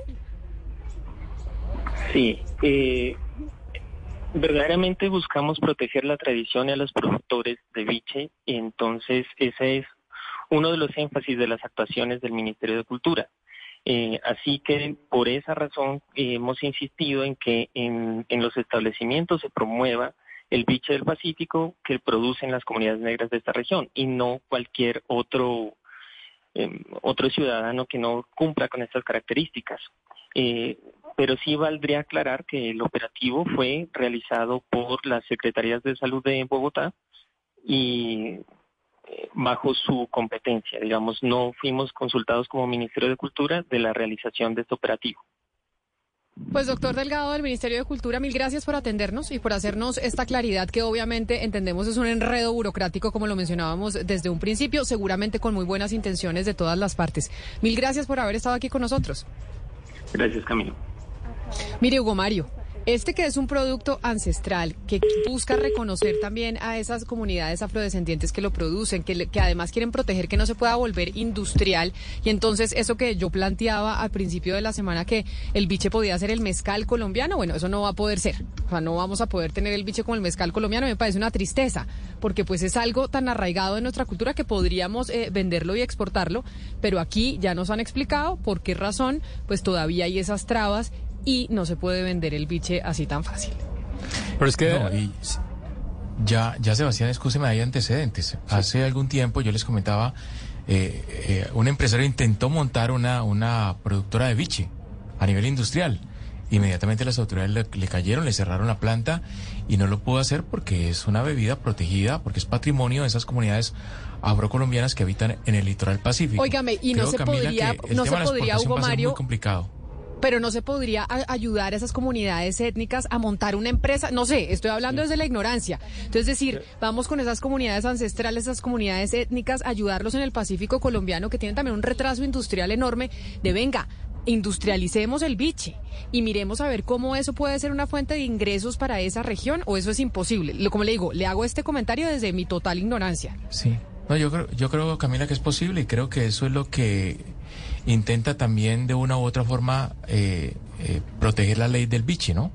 Eh, hablamos con Jonas Rey Murillo, el excongresista que fue promotor de esa iniciativa hace eh, algunos años y creo que él, él dejó claro eso. Mientras sean las comunidades del Pacífico eh, las que participen en la producción de la bebida, podrá seguramente eh, distribuirse en masa, seguramente. Pero, pero, es que pero no sé si a ese nivel de exportación la, las mismas comunidades, Camila, y la, y la, gente que quiere un poco proteger esta bebida, se están estrellando contra una realidad que usted no puede frenar y es el boom comercial del biche. O sea, si a la gente le encanta el biche, pues va a haber una demanda creciente.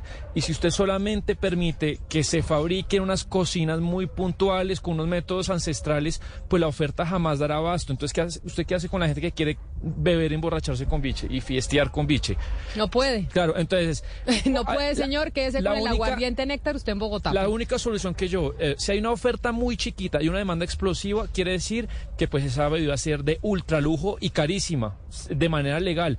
Entonces, yo le tiro ideas acá a usted y, por ejemplo, también al Ministerio de Cultura. Imagínese que usted permite que se pueda industrializar y fabricar a gran masa y usted crea una tasa biche y dice el 3-4% de todas las ventas del biche van para esas comunidades. Ahí las ayuda. Pero haciendo que solamente una cocina artesanal se pueda hacer biche, pues, pues no, no va a haber biche. Llega el mediodía. Y en Mañanas Blue continúa el análisis y el debate. Dirige Camila Zuluaga. Son las 12 del día, 16 minutos. Yo no sé si nos vemos muy oscuros. Ana Cristina, usted está conectada con nosotros. Le damos la bienvenida a todos nuestros oyentes que estaban en sus noticieros locales en eh, Medellín, Cali, Barranquilla, Bucaramanga. Estamos nuevamente en esta emisión central. ¿Me ve muy oscura, Ana Cristina, o nos ve bien? No, Camila, no, la veo muy bien. La veo muy bien. Ah, bueno. El fondo sí está oscuro, pero, pero usted la veo muy bien. Estamos conectados a través de nuestro canal de YouTube de Blue Radio en vivo. Eso pasa cuando tenemos que hacer transmisiones por fuera, como hoy estábamos, estamos en el Museo del Chico, en donde estábamos realizando nuestro primer debate en alianza con el periódico El Espectador, hoy con los candidatos a la alcaldía de Bogotá. Por eso ustedes ven este escenario un poco más extraño y tal vez el audio así también. Pero bueno, hay noticias importantes que se están llevando a cabo en nuestro país y avances que a veces uno cree que no fueran posibles. Ana Cristina, ¿usted sabe qué es la resolución 1325 sobre mujeres, paz y seguridad? ¿Sabe de qué le hablo cuando yo le digo la, la resolución 1325? Sí, claro que sí, Camila, y es algo muy bonito porque ha, ha habido una serie de foros, eh, le cuento usted a los oyentes, eh, de hecho viene mañana y pasado mañana viene el sexto foro y es eh, una iniciativa muy bonita porque es de origen territorial, o sea, es una iniciativa que es de mujeres del oriente, de la Amazonía, del eje cafetero, del Pacífico y del Caribe y mujeres, eh, es decir, hay mujeres afro, indígenas, mujeres en condición de discapacidad, y lo que hacen es una construcción colectiva para tener un plan eh, nacional de mujeres para eh, hablar de paz y seguridad. y tener así políticas públicas. Entonces, cada vez, ¿cuántas veces hemos hablado en este programa de qué bueno tener eh, mujeres que participen en decisiones de políticas públicas? Pues bueno, esta es una iniciativa de, de esas y mañana y pasado mañana se van a reunir. Pero mire, la resolución 1325 fue una resolución que adoptó las Naciones Unidas hace 22 años. 22 años, Naciones Unidas se reunió el Consejo de Seguridad y adoptaron esta resolución que es para poner a las mujeres a participar en la construcción de diferentes temas que las afecten, como usted lo menciona, como los temas, por ejemplo, de seguridad. Hay muchos países alrededor del mundo que adoptaron esa resolución a lo largo de estos 22 años. De hecho, hay muchas naciones que, que han hecho ya varios planes, ya llevan, van como por el cuarto. Y Colombia nunca nunca la había adoptado. Y en estos momentos, por primera vez, están en construcción del primer plan que cumple esa resolución. Por eso yo quiero saludar quien se conecta con nosotros a esta hora, a Diana, mm, eh, a Clemencia Carabalí, que es la consejera de eh, para la equidad de la mujer, a quien saludo y le doy la bienvenida a los micrófonos de Blue Radio. Señora Carabalí, consejera, bienvenida y gracias por atendernos. Muchísimas gracias, estimada María Camila. Eh, bueno, gracias, saludos, le saludo calurosamente a usted y a la radio escucha de este país.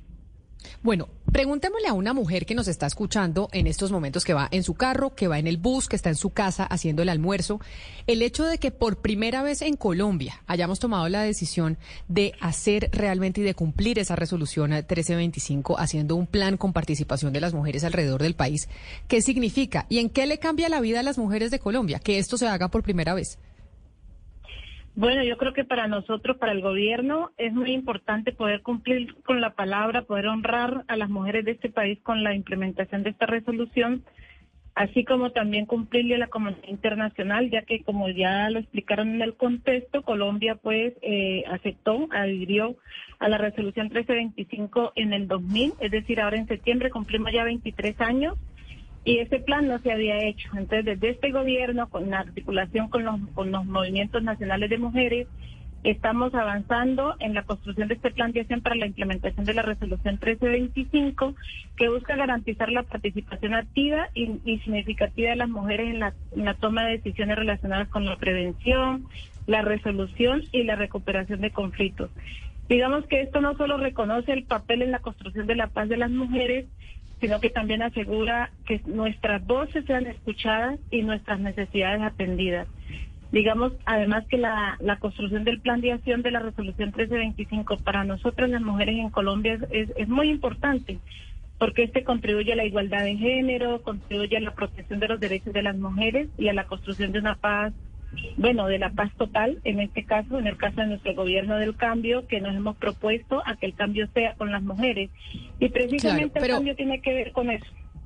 Pero, consejera, entonces, ustedes han venido haciendo unos recorridos a nivel nacional, en donde han escuchado a las mujeres de diferentes sectores, diferentes regiones, de distintos orígenes, para que esgriman sus opiniones frente a cómo debe ser este plan. Una vez este plan esté listo, hayan recogido ustedes, pues, la mayor cantidad eh, de opiniones y visiones de las mujeres alrededor del país. De hecho, esta semana, como decía Ana Cristina, tenemos, o, están los dos últimos foros en donde se recogen esas eh, inquietudes.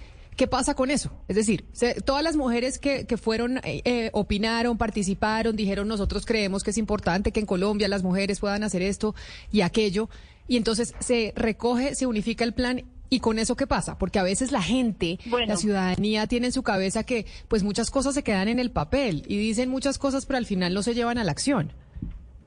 Efectivamente, nosotros estamos comprometidas con que esto no quede en el papel y por eso estamos haciendo un trabajo desde las eh, con la participación amplia de las mujeres desde los territorios para que sean ellas que una vez estando apropiadas, pues exijan el cumplimiento, nos exijan a nosotros como gobierno, aunque repito, estamos con todo el compromiso de que así sea, de avanzar de la construcción del documento como tal a la implementación del mismo, porque claro, recogemos todos los aportes, construimos el documento y el paso siguiente son dos. Primero, eh, la presentación ante el Consejo de Seguridad de las Naciones Unidas sí, eh, como cumplimiento de ese acuerdo que hicimos como país con la comunidad internacional, pero segundo, tiene que ver con la necesidad, ahí estamos haciendo una concertación con las mujeres eh, para ver cómo devolvemos el documento a las distintas expresiones organizativas eh, regionales y territoriales para asegurarnos de que el documento recoja las aspiraciones y sus aportes y posteriormente avanzar en la implementación de este. Nosotros nos estamos además asegurando de que este plan de acción esté articulado con el programa integral para lideresas y mujeres defensoras de derechos humanos, pero también que esté alineado a los temas de la ajuste a la ley de mujer rural, o sea, como cómo articulamos con otras políticas públicas que contribuyen al mismo propósito para poder hacer acciones articuladas y de impacto. Eh, eh, consejera Carabalí, precisamente a eso voy. Eh, le quería preguntar si esto eh, estaba ya en el Plan Nacional de Desarrollo o cómo van a ser en la implementación, es decir, todo lo que es eh, eh, tener un presupuesto, planeación de presupuestos, cómo van a hacer para que en la práctica esto llegue a políticas públicas, pero con dinero y con un plan que se pueda desarrollar y, y se puedan llevar a cabo los territorios. Sí, efectivamente ese fue un logro de nuestra participación en el Plan Nacional de Desarrollo Colombia Potencia Mundial de la Vida. Allí logró, logramos incluir un artículo en el que eh, quedamos con el compromiso de impulsar la implementación de la resolución 1325. Así que lo que toca es avanzar de manera articulada con las instituciones responsables de los temas de la participación y la garantía de la participación de las mujeres y de la construcción de paz en este país para lograr tener los presupuestos adecuados que permitan implementar las acciones a partir de las necesidades que las mujeres identifiquen y propongan para este plan. Pues, eh, consejera para la equidad de la mujer, Clemencia Carabalí, mil gracias por explicarnos lo que significa esta resolución eh, 1325 sobre mujeres y cómo por primera vez la vamos a aplicar en nuestro país. Gracias por haber estado en los micrófonos de Blue Radio. Muchísimas gracias a ustedes por el espacio. Muy buena tarde. Muy buena tarde, pero precisamente estamos también en la línea con Diana Salcedo, que es vocera del comité impulsor de esta iniciativa. ¿Por qué? Porque esto cómo se come, cómo nos ayuda, cómo le cambia la vida a las mujeres en Colombia. Por eso, señora Salcedo, bienvenida. Mil gracias por estar usted también conectada con nosotros aquí en Blue Radio. Camila, muchísimas gracias por la invitación en nombre de todo el Comité de Impulso que ha generado toda esta masiva re- eh, llamado a, la, a, la, a entender la las mujeres la paz y la seguridad en este contexto en Colombia. ¿Cuántas mujeres participaron en el proceso? Efectivamente. Claro, justamente eso iba. Más de mil mujeres han venido participando en este proceso de construcción, en todos los territorios de todas las diversidades, y ha sido un proceso que se ha impulsado incluso desde antes de iniciar ese gobierno. Las organizaciones hemos venido desde el momento mismo en que Naciones Unidas dice hay que poner los ojos sobre las mujeres, la paz y la seguridad. Hemos venido nosotras impulsando que los gobiernos respondan. Por fin ahora tenemos un gobierno que nos responde frente a estas demandas y son unas demandas que, como usted lo preguntaba, le cambian la vida a las, mujeres en lo cotidiano. Las mujeres hemos dicho que no queremos una paz que solamente sea eh, el silenciamiento de los, de los fusiles. No queremos una paz que solamente se refleje en, eh, en no tener unos grupos armados que estén en los territorios. También queremos una paz que implique la garantía de nuestros derechos, que implique también que no haya más feminicidios, que no haya más violencia contra las mujeres, que se entienda que la protección hacia nosotras no puede ser un hombre armado. Y esas son cosas que nos han dicho las mujeres en los encuentros, pero que también durante años las organizaciones y el movimiento social de mujeres en Colombia le ha exigido al Estado. Así que este plan de acción nos permite volver a centrar esa agenda y sobre todo decirle al gobierno nacional que las organizaciones y el movi- movimiento de mujeres está haciendo su parte, está haciendo su tarea. Estamos construyendo demandas y exigencias serias, medibles, cuantificables, con presupuestos claros. Ahora le corresponde al gobierno, como lo decía la consejera, eh, responder a estas demandas y, por supuesto, hacer que no solamente sea una responsabilidad al nivel nacional, que es una de las discusiones en este país, sino que también los gobiernos locales, en este año electoral, además, se, tengan una eh, responsabilidad en materia de, de las mujeres, la paz y la seguridad para territorializar todas estas demandas que hemos construido las mujeres. Yo sé que es muy difícil que usted me diga cuáles son todas las demandas que tienen las mujeres, porque obviamente eso es lo que están construyendo en este documento. Pero si usted pudiera decirnos tres cosas que prevalecen en todas las mujeres del país, en todos los territorios y de todos los orígenes, ¿qué son? ¿Cuáles son? ¿Qué son esas peticiones que dicen las mujeres en Colombia? Oiga, esto es importante que se tenga en cuenta por parte de las autoridades. Sí, lo primero, prevención de las distintas formas de violencia contra las mujeres. Ha salido en todos los foros, es reiterado y las mujeres seguimos exigiendo a esta sociedad y al gobierno nacional y de los locales que garanticen la vida y la vida digna para las mujeres. Es el primer elemento. El segundo elemento, que se reconozca y que se proteja a las defensoras de derechos humanos en todo el país. Ustedes saben que las cifras de ataques, de amenazas a las defensoras de derechos humanos, incluyendo a las mujeres firmantes, está súper elevado en el país y ha sido una demanda que también ha salido en todos los territorios, las garantías de seguridad para seguir construyendo la paz. Y una que me parece que es muy clave porque en este país casi nunca se habla de esto y es todo el proceso de atención en salud mental. Este es un país que no ha sanado las heridas de la guerra, que no ha hecho el tránsito para lograr eh, gestionar las emociones que nos produce la guerra, pero también las emociones que nos produce estar en un momento en el que se está dialogando con otro grupo armado y en el que se está la implementación del acuerdo de paz. Señora Salcedo, yo le quisiera eh, preguntar sobre esta resolución 1325 eh, y cómo se cruza con algunos proyectos de ley, porque usted lo que me está contando, digamos, está muy cercano a un proyecto de ley que está presentando la senadora Jael Quiroga de protección de las niñas y mujeres, se acerca mucho al proyecto eh, que tiene el, el senadora Alirio Uribe sobre el congresista Lirio Uribe sobre eh, protección de las madres buscadoras, que también son líderes y que son buscadoras y han tenido pues toda una serie de estigmatización y de persecución. ¿Cómo se cruza con todos esos proyectos? De acuerdo, muchas gracias por esa pregunta porque justamente eso es lo que hemos querido, que este no sea un plan aislado, sino que realmente se cruce con todas las políticas de Estado. Todos estos que usted me ha mencionado, el Estatuto para la Igualdad, que hoy recién se acaba de erradicar en el Congreso de la República, y estos otros eh, proyectos de ley, buscan también de alguna manera ser un cuerpo normativo que soporte la agenda de mujeres, paz y seguridad que ya Naciones Unidas nos había enmarcado. Y este plan de acción justamente reconoce la importancia de algunos temas que se van a desarrollar, por supuesto, con las políticas públicas. No hay otra manera en la que este Estado pueda desarrollar las responsabilidades que está adquiriendo con el nivel de exigencia que estamos haciendo desde los movimientos sociales y en particular desde las mujeres, que no sea a través de políticas públicas y de leyes que puedan materializarse. Ahí el gran desafío que tenemos es que este gobierno no va a ser un gobierno eterno.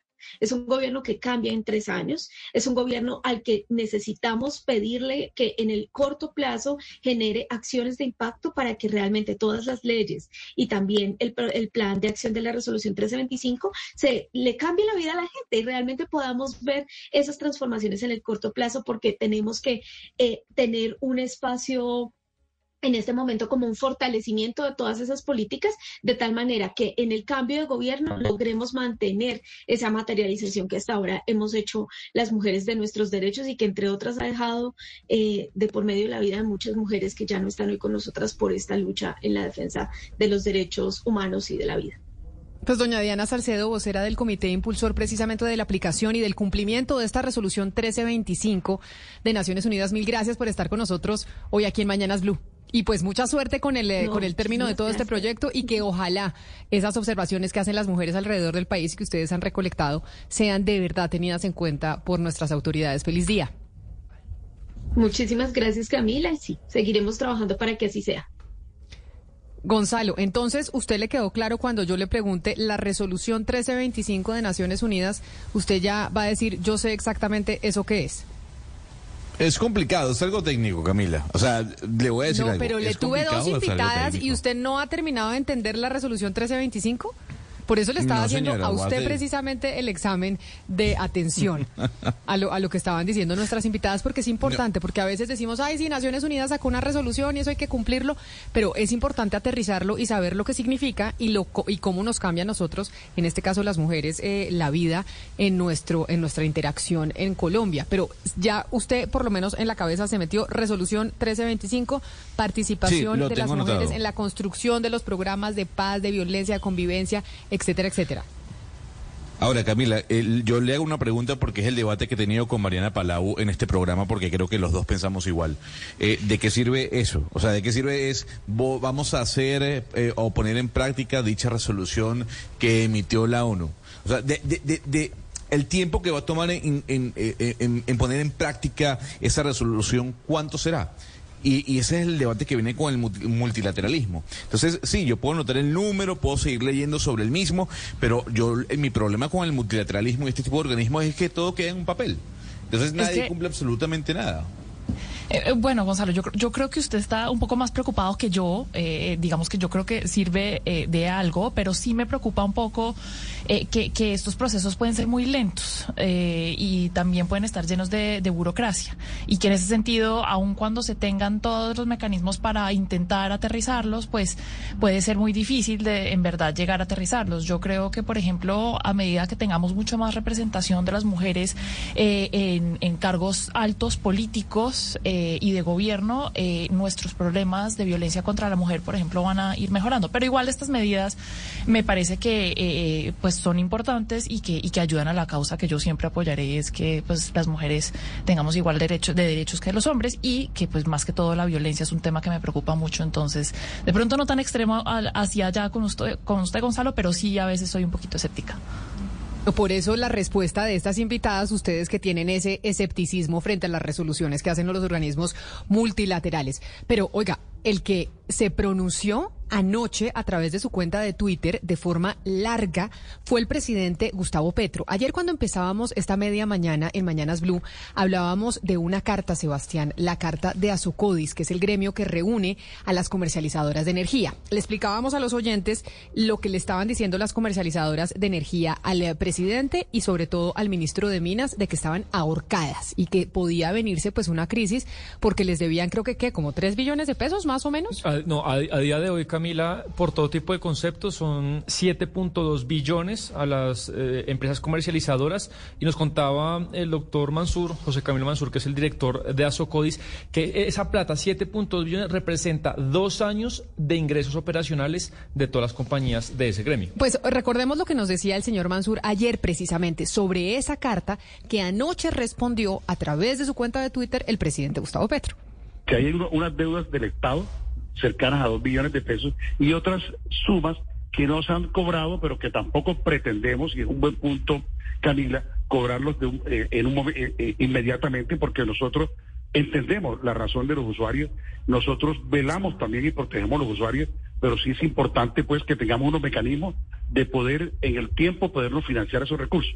¿Por qué? Porque hoy esa suma da 7.2 billones de pesos y lo que las empresas comercializadoras reciben por ingresos son 3 billones. O sea que lo que hoy está en la calle, por decirlo de cierta manera, equivale a 2.5 veces lo que se recibe por ingreso. Y dado el fenómeno del niño, como ustedes lo han explicado, y que evidentemente se incrementan los precios de bolsa, si no se hace ningún tipo de solución, esa deuda de 7.2 billones pudiera llegar a 10.5 billones, pero las empresas no tienen los recursos, Camila, para llegar a eso. ¿Qué pudiera ocurrir? Va a ocurrir un apagón financiero. Eso era lo que nos decía ayer el señor Mansur en estos micrófonos cuando arrancábamos la transmisión, que se refería a esa carta que de hecho hoy tiene respuesta del presidente Gustavo Petro en un trino que como eh, en, en un ex, ¿no? En un X, ¿cómo se llama el trino que usted fija arriba, Sebastián? Usted que es nuestro tu- tuitero estrella de la mesa. No, el, el, sí, el tuit fijado. Está, está Oiga, bien. ahora los tuiteros, ¿cómo se les dice? Eh, ¿Exceros o qué? no ¿Cómo, sé cuál es el. ¿Cómo se le dice al tuitero? Ana Cristina, ayúdenos al tuitero ahora que es X, ¿cómo le digo? ¿Exero o cómo se dice? No, Camila, no tenemos ahí. El factor X no nos, no nos fluye, es que es muy difícil, además porque decir una persona X es quitarle toda existencia, entonces... Correcto. Yo lo voy a seguir diciendo Twitter. Bueno, en el trino fijado que, que puso y que tiene en estos momentos el presidente Gustavo Petro en su cuenta, que es el mecanismo que utiliza para comunicarse con la ciudadanía, pone esa carta de la que nos referíamos ayer. Y les voy a leer algunos apartes de lo que dice el presidente Gustavo Petro en ese trino. De hecho, si nos ayudan nuestros amigos de nuestro canal de YouTube de Blue Radio en vivo, don Lucas San Pedro, podemos poner las imágenes del trino del presidente para que nuestros oyentes que están conectados con nosotros a través de nuestro canal de YouTube lo puedan ver. Dice el presidente, quiero analizar con ustedes esta carta de las empresas comercializadoras de energía que habla de un tema desconocido para la opinión pública, la llamada opción tarifaria. La opción tarifaria la creó Duque de una manera similar a como lo hizo con el déficit del fondo de la gasolina, pero en energía eléctrica. Decidió unas tarifas de energía eléctrica más bajas de lo que debería cobrar normalmente en los tiempos del COVID, pero lo hizo no con cargo a las utilidades del sector eléctrico, sino como una deuda de los usuarios que se acumuló y que deben pagar ahora. Estos son los primeros dos párrafos de la respuesta porque son varios trinos y respuesta larguísima. Pero acá lo que está culpando, digamos, de cierta manera, de ese déficit que hay en las empresas que distribuyen la energía es al gobierno del presidente Iván Duque y no demoraron los alfines de Duque en responderle también al presidente Gustavo Petro. Sí, pues eh, en la entrevista ayer que tuvimos con el doctor Mansur Camila desartó una tormenta porque claro, sale el presidente Petro que no sé si tenía conocimiento del problema financiero, pero reconoce el problema, pero no lanza en decir que fue culpa de Duque. ¿Qué pasó esta mañana? Diego Mesa, que fue el ministro de Minas durante los cuatro años, uno de los ministros más... No, no, fue cuatro años ministro de Minas. Primero fue Sandra Suárez. Sandra Suárez fue primero, él era el viceministro y lo dejan de ministro después a Diego Mesa. Toda la razón. Eh, terminó siendo. Eh, le responde Diego Mesa a ese trino que usted cita, Gustavo Petro, y dice él que eh, Gustavo Petro dice cuatro mentiras. Y él lo que hace es, eh, pues, pone cada mentira y explica. La primera, dice Mesa, es que la opción tarifaria no se la inventó Duque, sino se tiene desde hace muchos años. Que Duque la utilizó, sí, pero que es una herramienta que tiene cualquier presidente, Camila, cuando hay un shock económico o un evento inesperado, y lo que se hace es, ya lo explicamos, pero me parece importante para que la gente entienda, se pisan las tarifas de energía el usuario sigue pagando lo mismo, pero ese descalce, esa brecha, pues eh, la van pagando las comercializadoras y esa deuda que tenemos nosotros los usuarios, pues después de manera diferida la vamos pagando que la tenemos que pagar y no la hemos pagado, Camilo. Entonces es esa deuda que tenemos los ciudadanos con estas comercializadoras. ¿Qué pasó después? Andrés Camacho, el actual ministro de Minas, le responde a Mesa, le dice mentiroso. Y ahí, bueno, se hace muy largo contar la historia porque están ahí en un cruce de tweets. En, de pronto en este momento hay otro tweet, pero ahí están Mesa. Pero le leo, pero le leo. Ahí están los dos. Pero le leo otro trino, no lo va a leer todo, del presidente Gustavo Petro, que habla un poco de eso que usted está explicando y que dice el exministro de Minas del gobierno Duque, porque aquí es el presidente Petro respondiendo a esa carta de los eh, comercializadores de energía y culpando al gobierno anterior. Pero lo que dice es, la amenaza del apagón es para asustarnos y afanarnos a pagar la deuda generada por Duque, sea del presupuesto o sea de las tarifas. El Ministerio de Energía presentará otra propuesta para modificar parte del régimen tarifario que permita tarifas justas. Lo que dice el presidente es, las tarifas de la energía hay que bajarlas. No se puede seguir con ese sistema de cálculo de energía cuando nosotros pagamos energía como está, eh, o sea, digamos, a lo que se vende en Europa por cuenta de la guerra en Ucrania, cuando nosotros producimos cierta, eh, cierta energía aquí en Colombia la podríamos estar consumiendo o pagando mucho más barata. Sí, es, digamos, es, eh, es un poco técnico, pero la, la, tarifa de energía, Camila, tiene seis componentes y un componente de la exposición a bolsa, eh, que eso es oferta y demanda y todos los días va subiendo como como una, la acción de una empresa que es un poco difícil de, predecir y se debe con expectativas de la economía.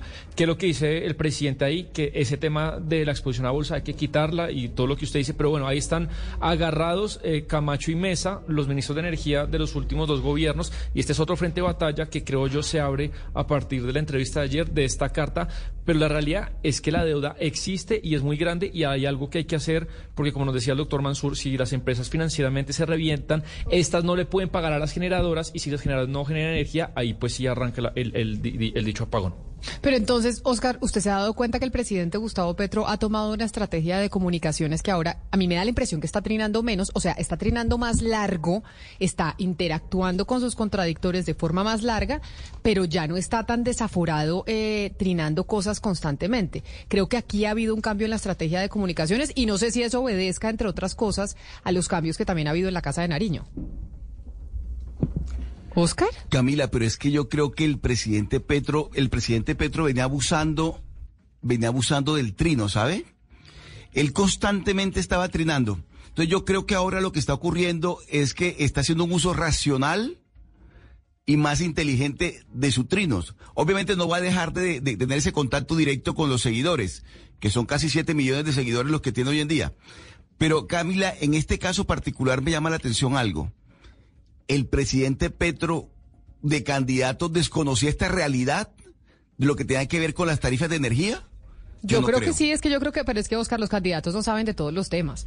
O sea, usted como candidato no sabe absolutamente de todo. Seguramente de esto no sabía. Y entonces le llega la carta, le pregunta a sus ministros y les dicen, oiga, ¿esto qué pasó? Los ministros le explican, vea, esto fue lo que pasó en el gobierno anterior, tomaron estas decisiones y esto es lo que tenemos que Pero, hacer. Camila, no sé si, el el, no sé si presidente un candidato sepa de absolutamente todos los temas. No, pero ese es un tema que el presidente Petro en su momento, además el presidente Petro es una persona que conoce de la materia. El presidente Petro ha estado muy ilustrado de todos estos asuntos, ha hecho debates sobre todos estos temas. Y el presidente Petro de candidato ofreció, prometió bajar las tarifas de energía. Lo que pasa es que llega y se encuentra con una realidad disti- totalmente distinta y no ha podido cumplir con esa promesa, con esa promesa de bajar las tarifas de energía. Lo que dijo el doctor eh, eh, Mansur ayer. Oscar. Es decir, aquí hay una realidad y es esta. O si no afrontamos esta realidad, nos vamos a ver abocados a, una, a un racionamiento por cuenta del fenómeno del niño y todo lo demás.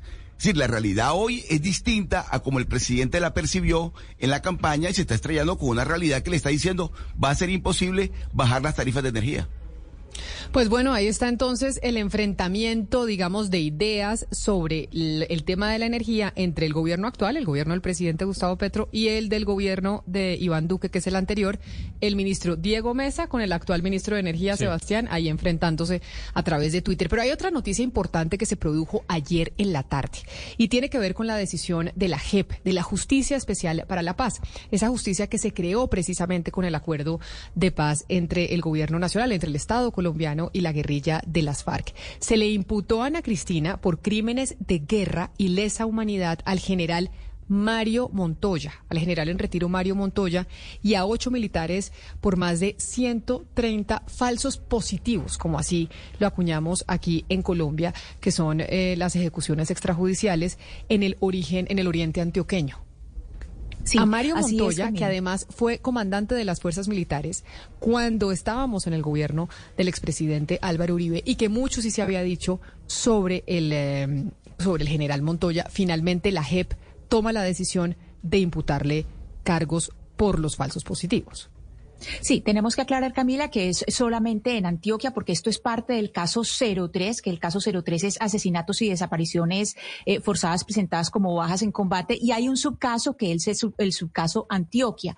¿Por qué se empieza con Antioquia y no con el resto del país? Camila, porque de los 6.402 eh, llamados falsos positivos eh, que se presente, que tiene registrados la JEP, el 25.19% corresponde en Antioquia. Entonces, esto es, digamos, el principio, el principio de las imputaciones a Mario Montoya, que recordemos que entre 2001 y 2003 comandó la cuarta brigada en Medellín y después hasta 2008 ya fue el comandante del ejército. Por eso, por eso que usted nos explica, estamos en la línea con la magistrada Catalina Díaz de la Sala de Reconocimiento de Verdad, Responsabilidad y Determinación de Hechos y Conductas que firma este auto de imputación contra Mario Montoya en la JEP. Magistrada Díaz, bienvenida, mil gracias por regalarnos estos minutos aquí en Mañanas Blue. No, muchas gracias a ustedes, Camila, por el interés y por la llamada. Claramente cuando oímos ayer la decisión que tomó la JEP de imputar cargos a Mario Montoya, el general en retiro, además, pues la importancia que tuvo el general Montoya en el ejército eh, nacional no es menor. Y por eso queda eh, por lo menos la pregunta de entonces jurídicamente qué sigue. Entonces, ustedes desde la JEP imputan cargos a Mario Montoya y cuál es el procedimiento que sigue y cuál podría llegar a ser, en caso de ser encontrado culpable y condenado, eh, lo que le pasaría al general Montoya. ¿Cuál sería la condena?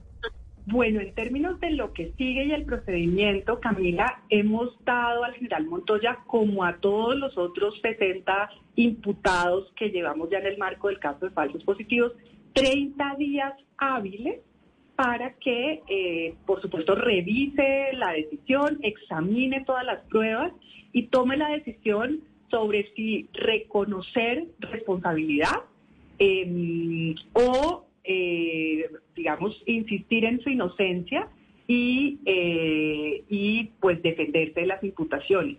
Si reconoce la responsabilidad, él será remitido en una resolución de conclusiones al Tribunal de Paz que tiene la competencia para imponer la sanción propia, la sanción restaurativa, la sanción que no es cárcel.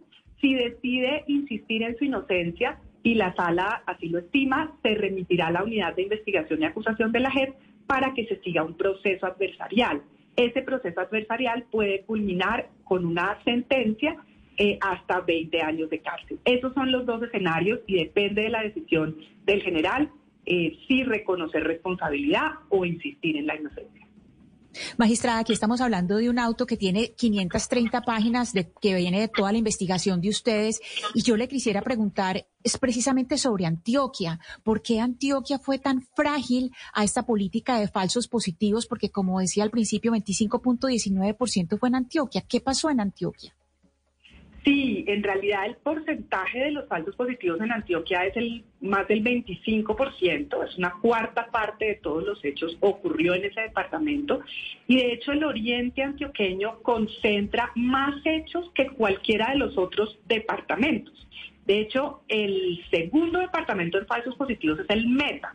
Y el oriente antioqueño, o sea, solo el territorio de esos 21 municipios del oriente antioqueño concentran más hechos que el departamento del Meta. Eh, ¿Por qué el departamento de Antioquia? Es una, es una gran pregunta. Lo que pudimos establecer en el auto es que el departamento de Antioquia y el oriente antioqueño específicamente fue uno de los territorios críticos de la política de seguridad y defensa. Se estableció en el Plan Patriota como una de las prioridades eh, en la implementación de la política para la victoria militar.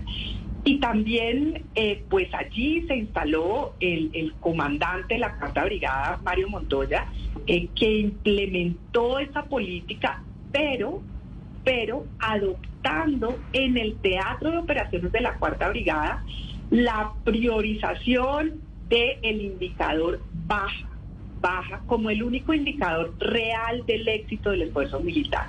Nosotros documentamos y por eso las 500 páginas porque nos damos a la tarea de transcribir todas las versiones voluntarias de todos los hombres, más de 60 miembros de las fuerzas militares que en el oriente antioqueño estuvieron en las distintas unidades, especialmente en el Bajet, y ofrecieron sus, sus testimonios aquí en la JEP. También eh, tomamos pues todos los documentos de ellos ponemos apartes en, el, en la decisión de los de los de lo que encontramos en esos documentos eh, sobre la evidencia de cómo eh, el comandante de la cuarta brigada presionó a sus subalternos por bajas en combate cómo usó un lenguaje violento en esa presión, requiriendo chorros, litros, carrotancados, barriles de sangre, y cómo desestimó, rechazó las capturas como otro resultado operacional. creo que esos factores explican en parte por qué Antioquia.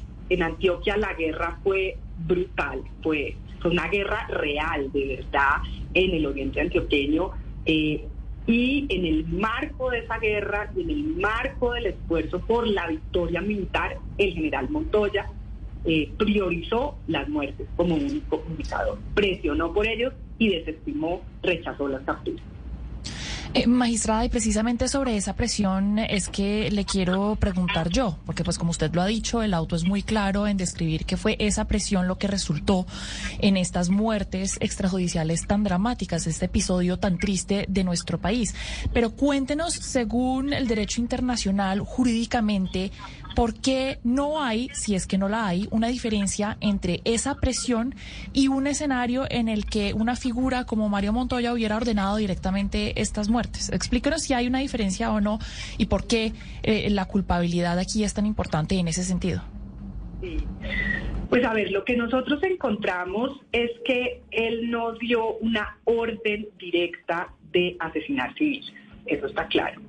Pero, eh, en primer lugar, él personalmente eh, mostró ante los medios de comunicación en rueda de prensa eh, civiles que habían caído en una emboscada militar a un vehículo, de hecho, que conducían dos paramilitares y que había recogido a cinco civiles, tres muchachos y dos niñas menores de edad, que iban a una fiesta en una vereda cercana eh, y cayeron en la emboscada militar de eh, tropas del Bajés y el general Montoya, sabiendo que se trataba de civil, porque así se lo había dicho el comandante de el batallón a cargo de la operación, le dijo, mi general, allí cayeron unos civiles. Y el general Montoya le dijo, ¿cómo va a ser? En todo caso, los vamos a presentar como del noveno frente de las FARC. Eso lo tenemos plenamente probado.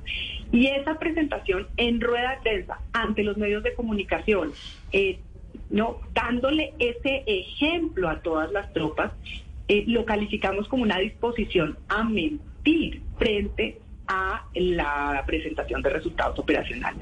Luego tenemos toda la evidencia sobre la presión por muertes en combate, toda la evidencia del rechazo de las capturas, toda la evidencia del uso del lenguaje violento y que todo eso se hizo a conciencia. Pero magistrada, magistrada, perdóneme, yo la interrumpo, yo la voy a interrumpir porque lo que usted nos está diciendo es muy grave. Ustedes en la JEP lo que encuentran es, el general Mario Montoya sabía que había unos civiles que cayeron en combate y en una rueda de prensa frente a los medios de comunicación igual decidió presentarlos como guerrilleros. Y eso es precisamente lo que se conoció en Colombia como los falsos positivos. Ese número, es decir, eso es lo que ustedes encuentran, pero además de eso, que me parece además escabroso, que mm, pues que eso haya pasado en Colombia. Además de eso, también es un delito, encuentra la JEP, el lenguaje que se utiliza y cómo se fomenta a las fuerzas militares a quienes estaban bajo su mando a hacer ese tipo de ejecuciones extrajudiciales, a matar civiles para presentarlos como bajas en combate. O sea, no solo la presentación, que digamos, eso es evidente y es clarísimo que es un crimen de lesa humanidad, pero cuando se manda un mensaje, así no sea directo, ¿eso también eh, se consolida como un crimen? Sí, el, el punto, como lo, lo, preguntaba tu compañera Camila, es por qué la JEP lo considera como autor, ¿no? Y aquí nosotros, eh, digamos, encontramos una serie de evidencia que fundamenta la autoría. La primera evidencia clave es que él directamente, como comandante, personalmente, le mintió a los medios de comunicación, al país, a sabiendas de que había unos civiles que cayeron en una emboscada militar, siendo civiles, y él dijo, no importa, los vamos a presentar como guerrilleros del noveno frente de las. ¿no?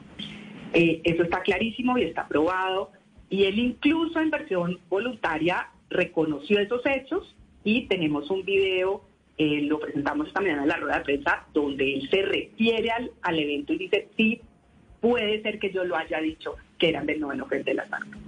Em, y luego encontramos toda la evidencia de que él presionó a sus hombres para que mostraran bajas. ¿no? No les dijo en rueda de prensa, vayan y maten al primero que se pare de la esquina. No, les dijo, mire, a mí me traen bajas. Aquí lo que se requiere es bajas.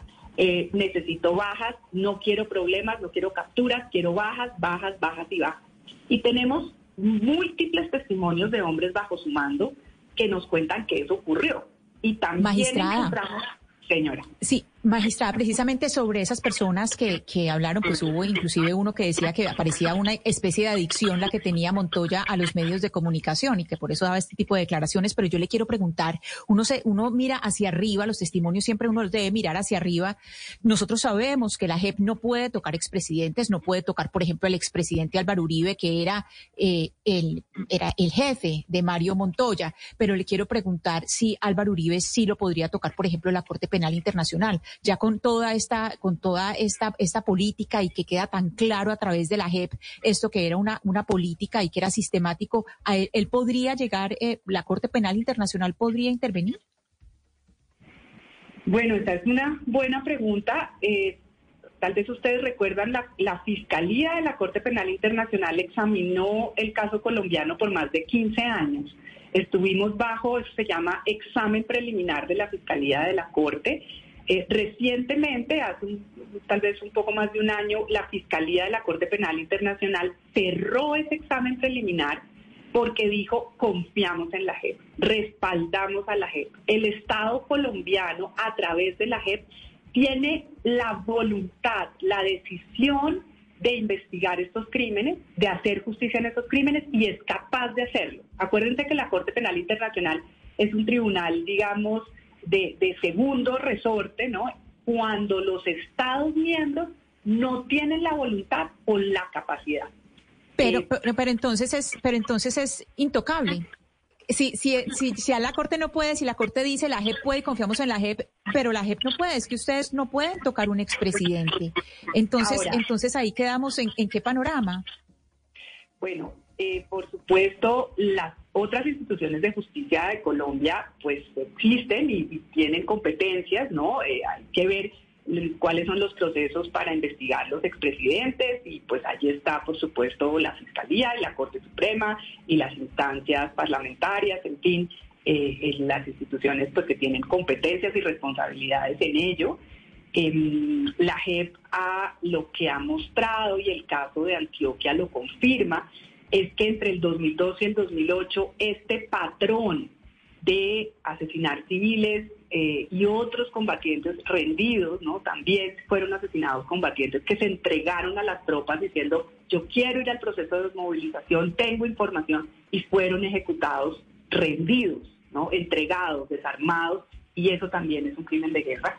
Eh, lo que hemos demostrado y hoy con el caso de Antioquia es que esto fue un patrón recurrente en, todo el país. Lo hemos investigado a profundidad en, seis, en los seis territorios más críticos y vamos a seguir investigando porque llegamos a la conclusión de que esto no puede ser coincidencia. Que estos hechos hayan ocurrido en Casanare, en norte de Santander, en Antioquia, en la costa caribe, en el Huila, en el Meta, de la misma manera, con el mismo propósito, eh, con el mismo modus operandi, con la misma manera de ocultar los crímenes, no es coincidencia. Entonces vamos a seguir investigando hacia arriba, estableciendo incluso las responsabilidades de comandantes de división o de los comandantes del ejército y si les cabe alguna responsabilidad a los mandos civiles en lo que tenga que ver con nuestra competencia.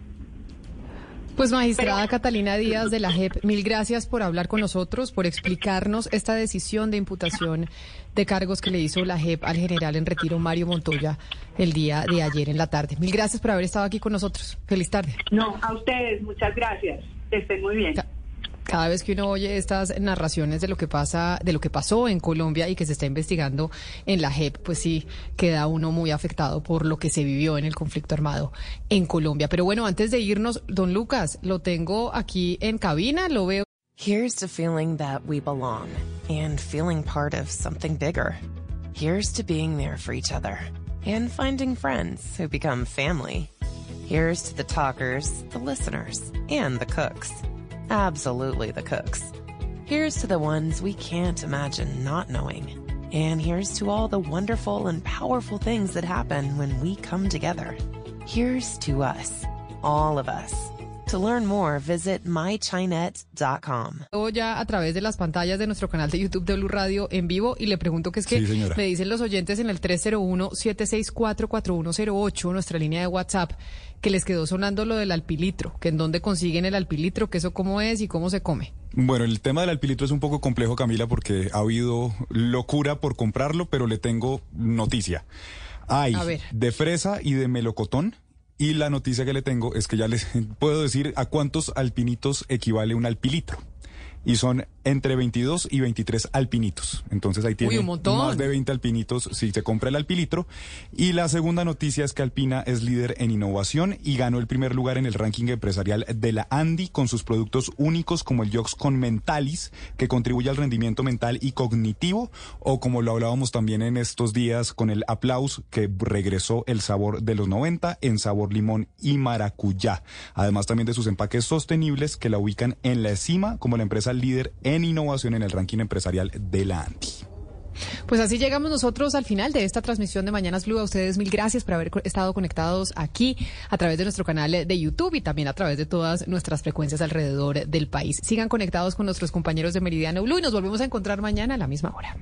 Blue, Blue Radio.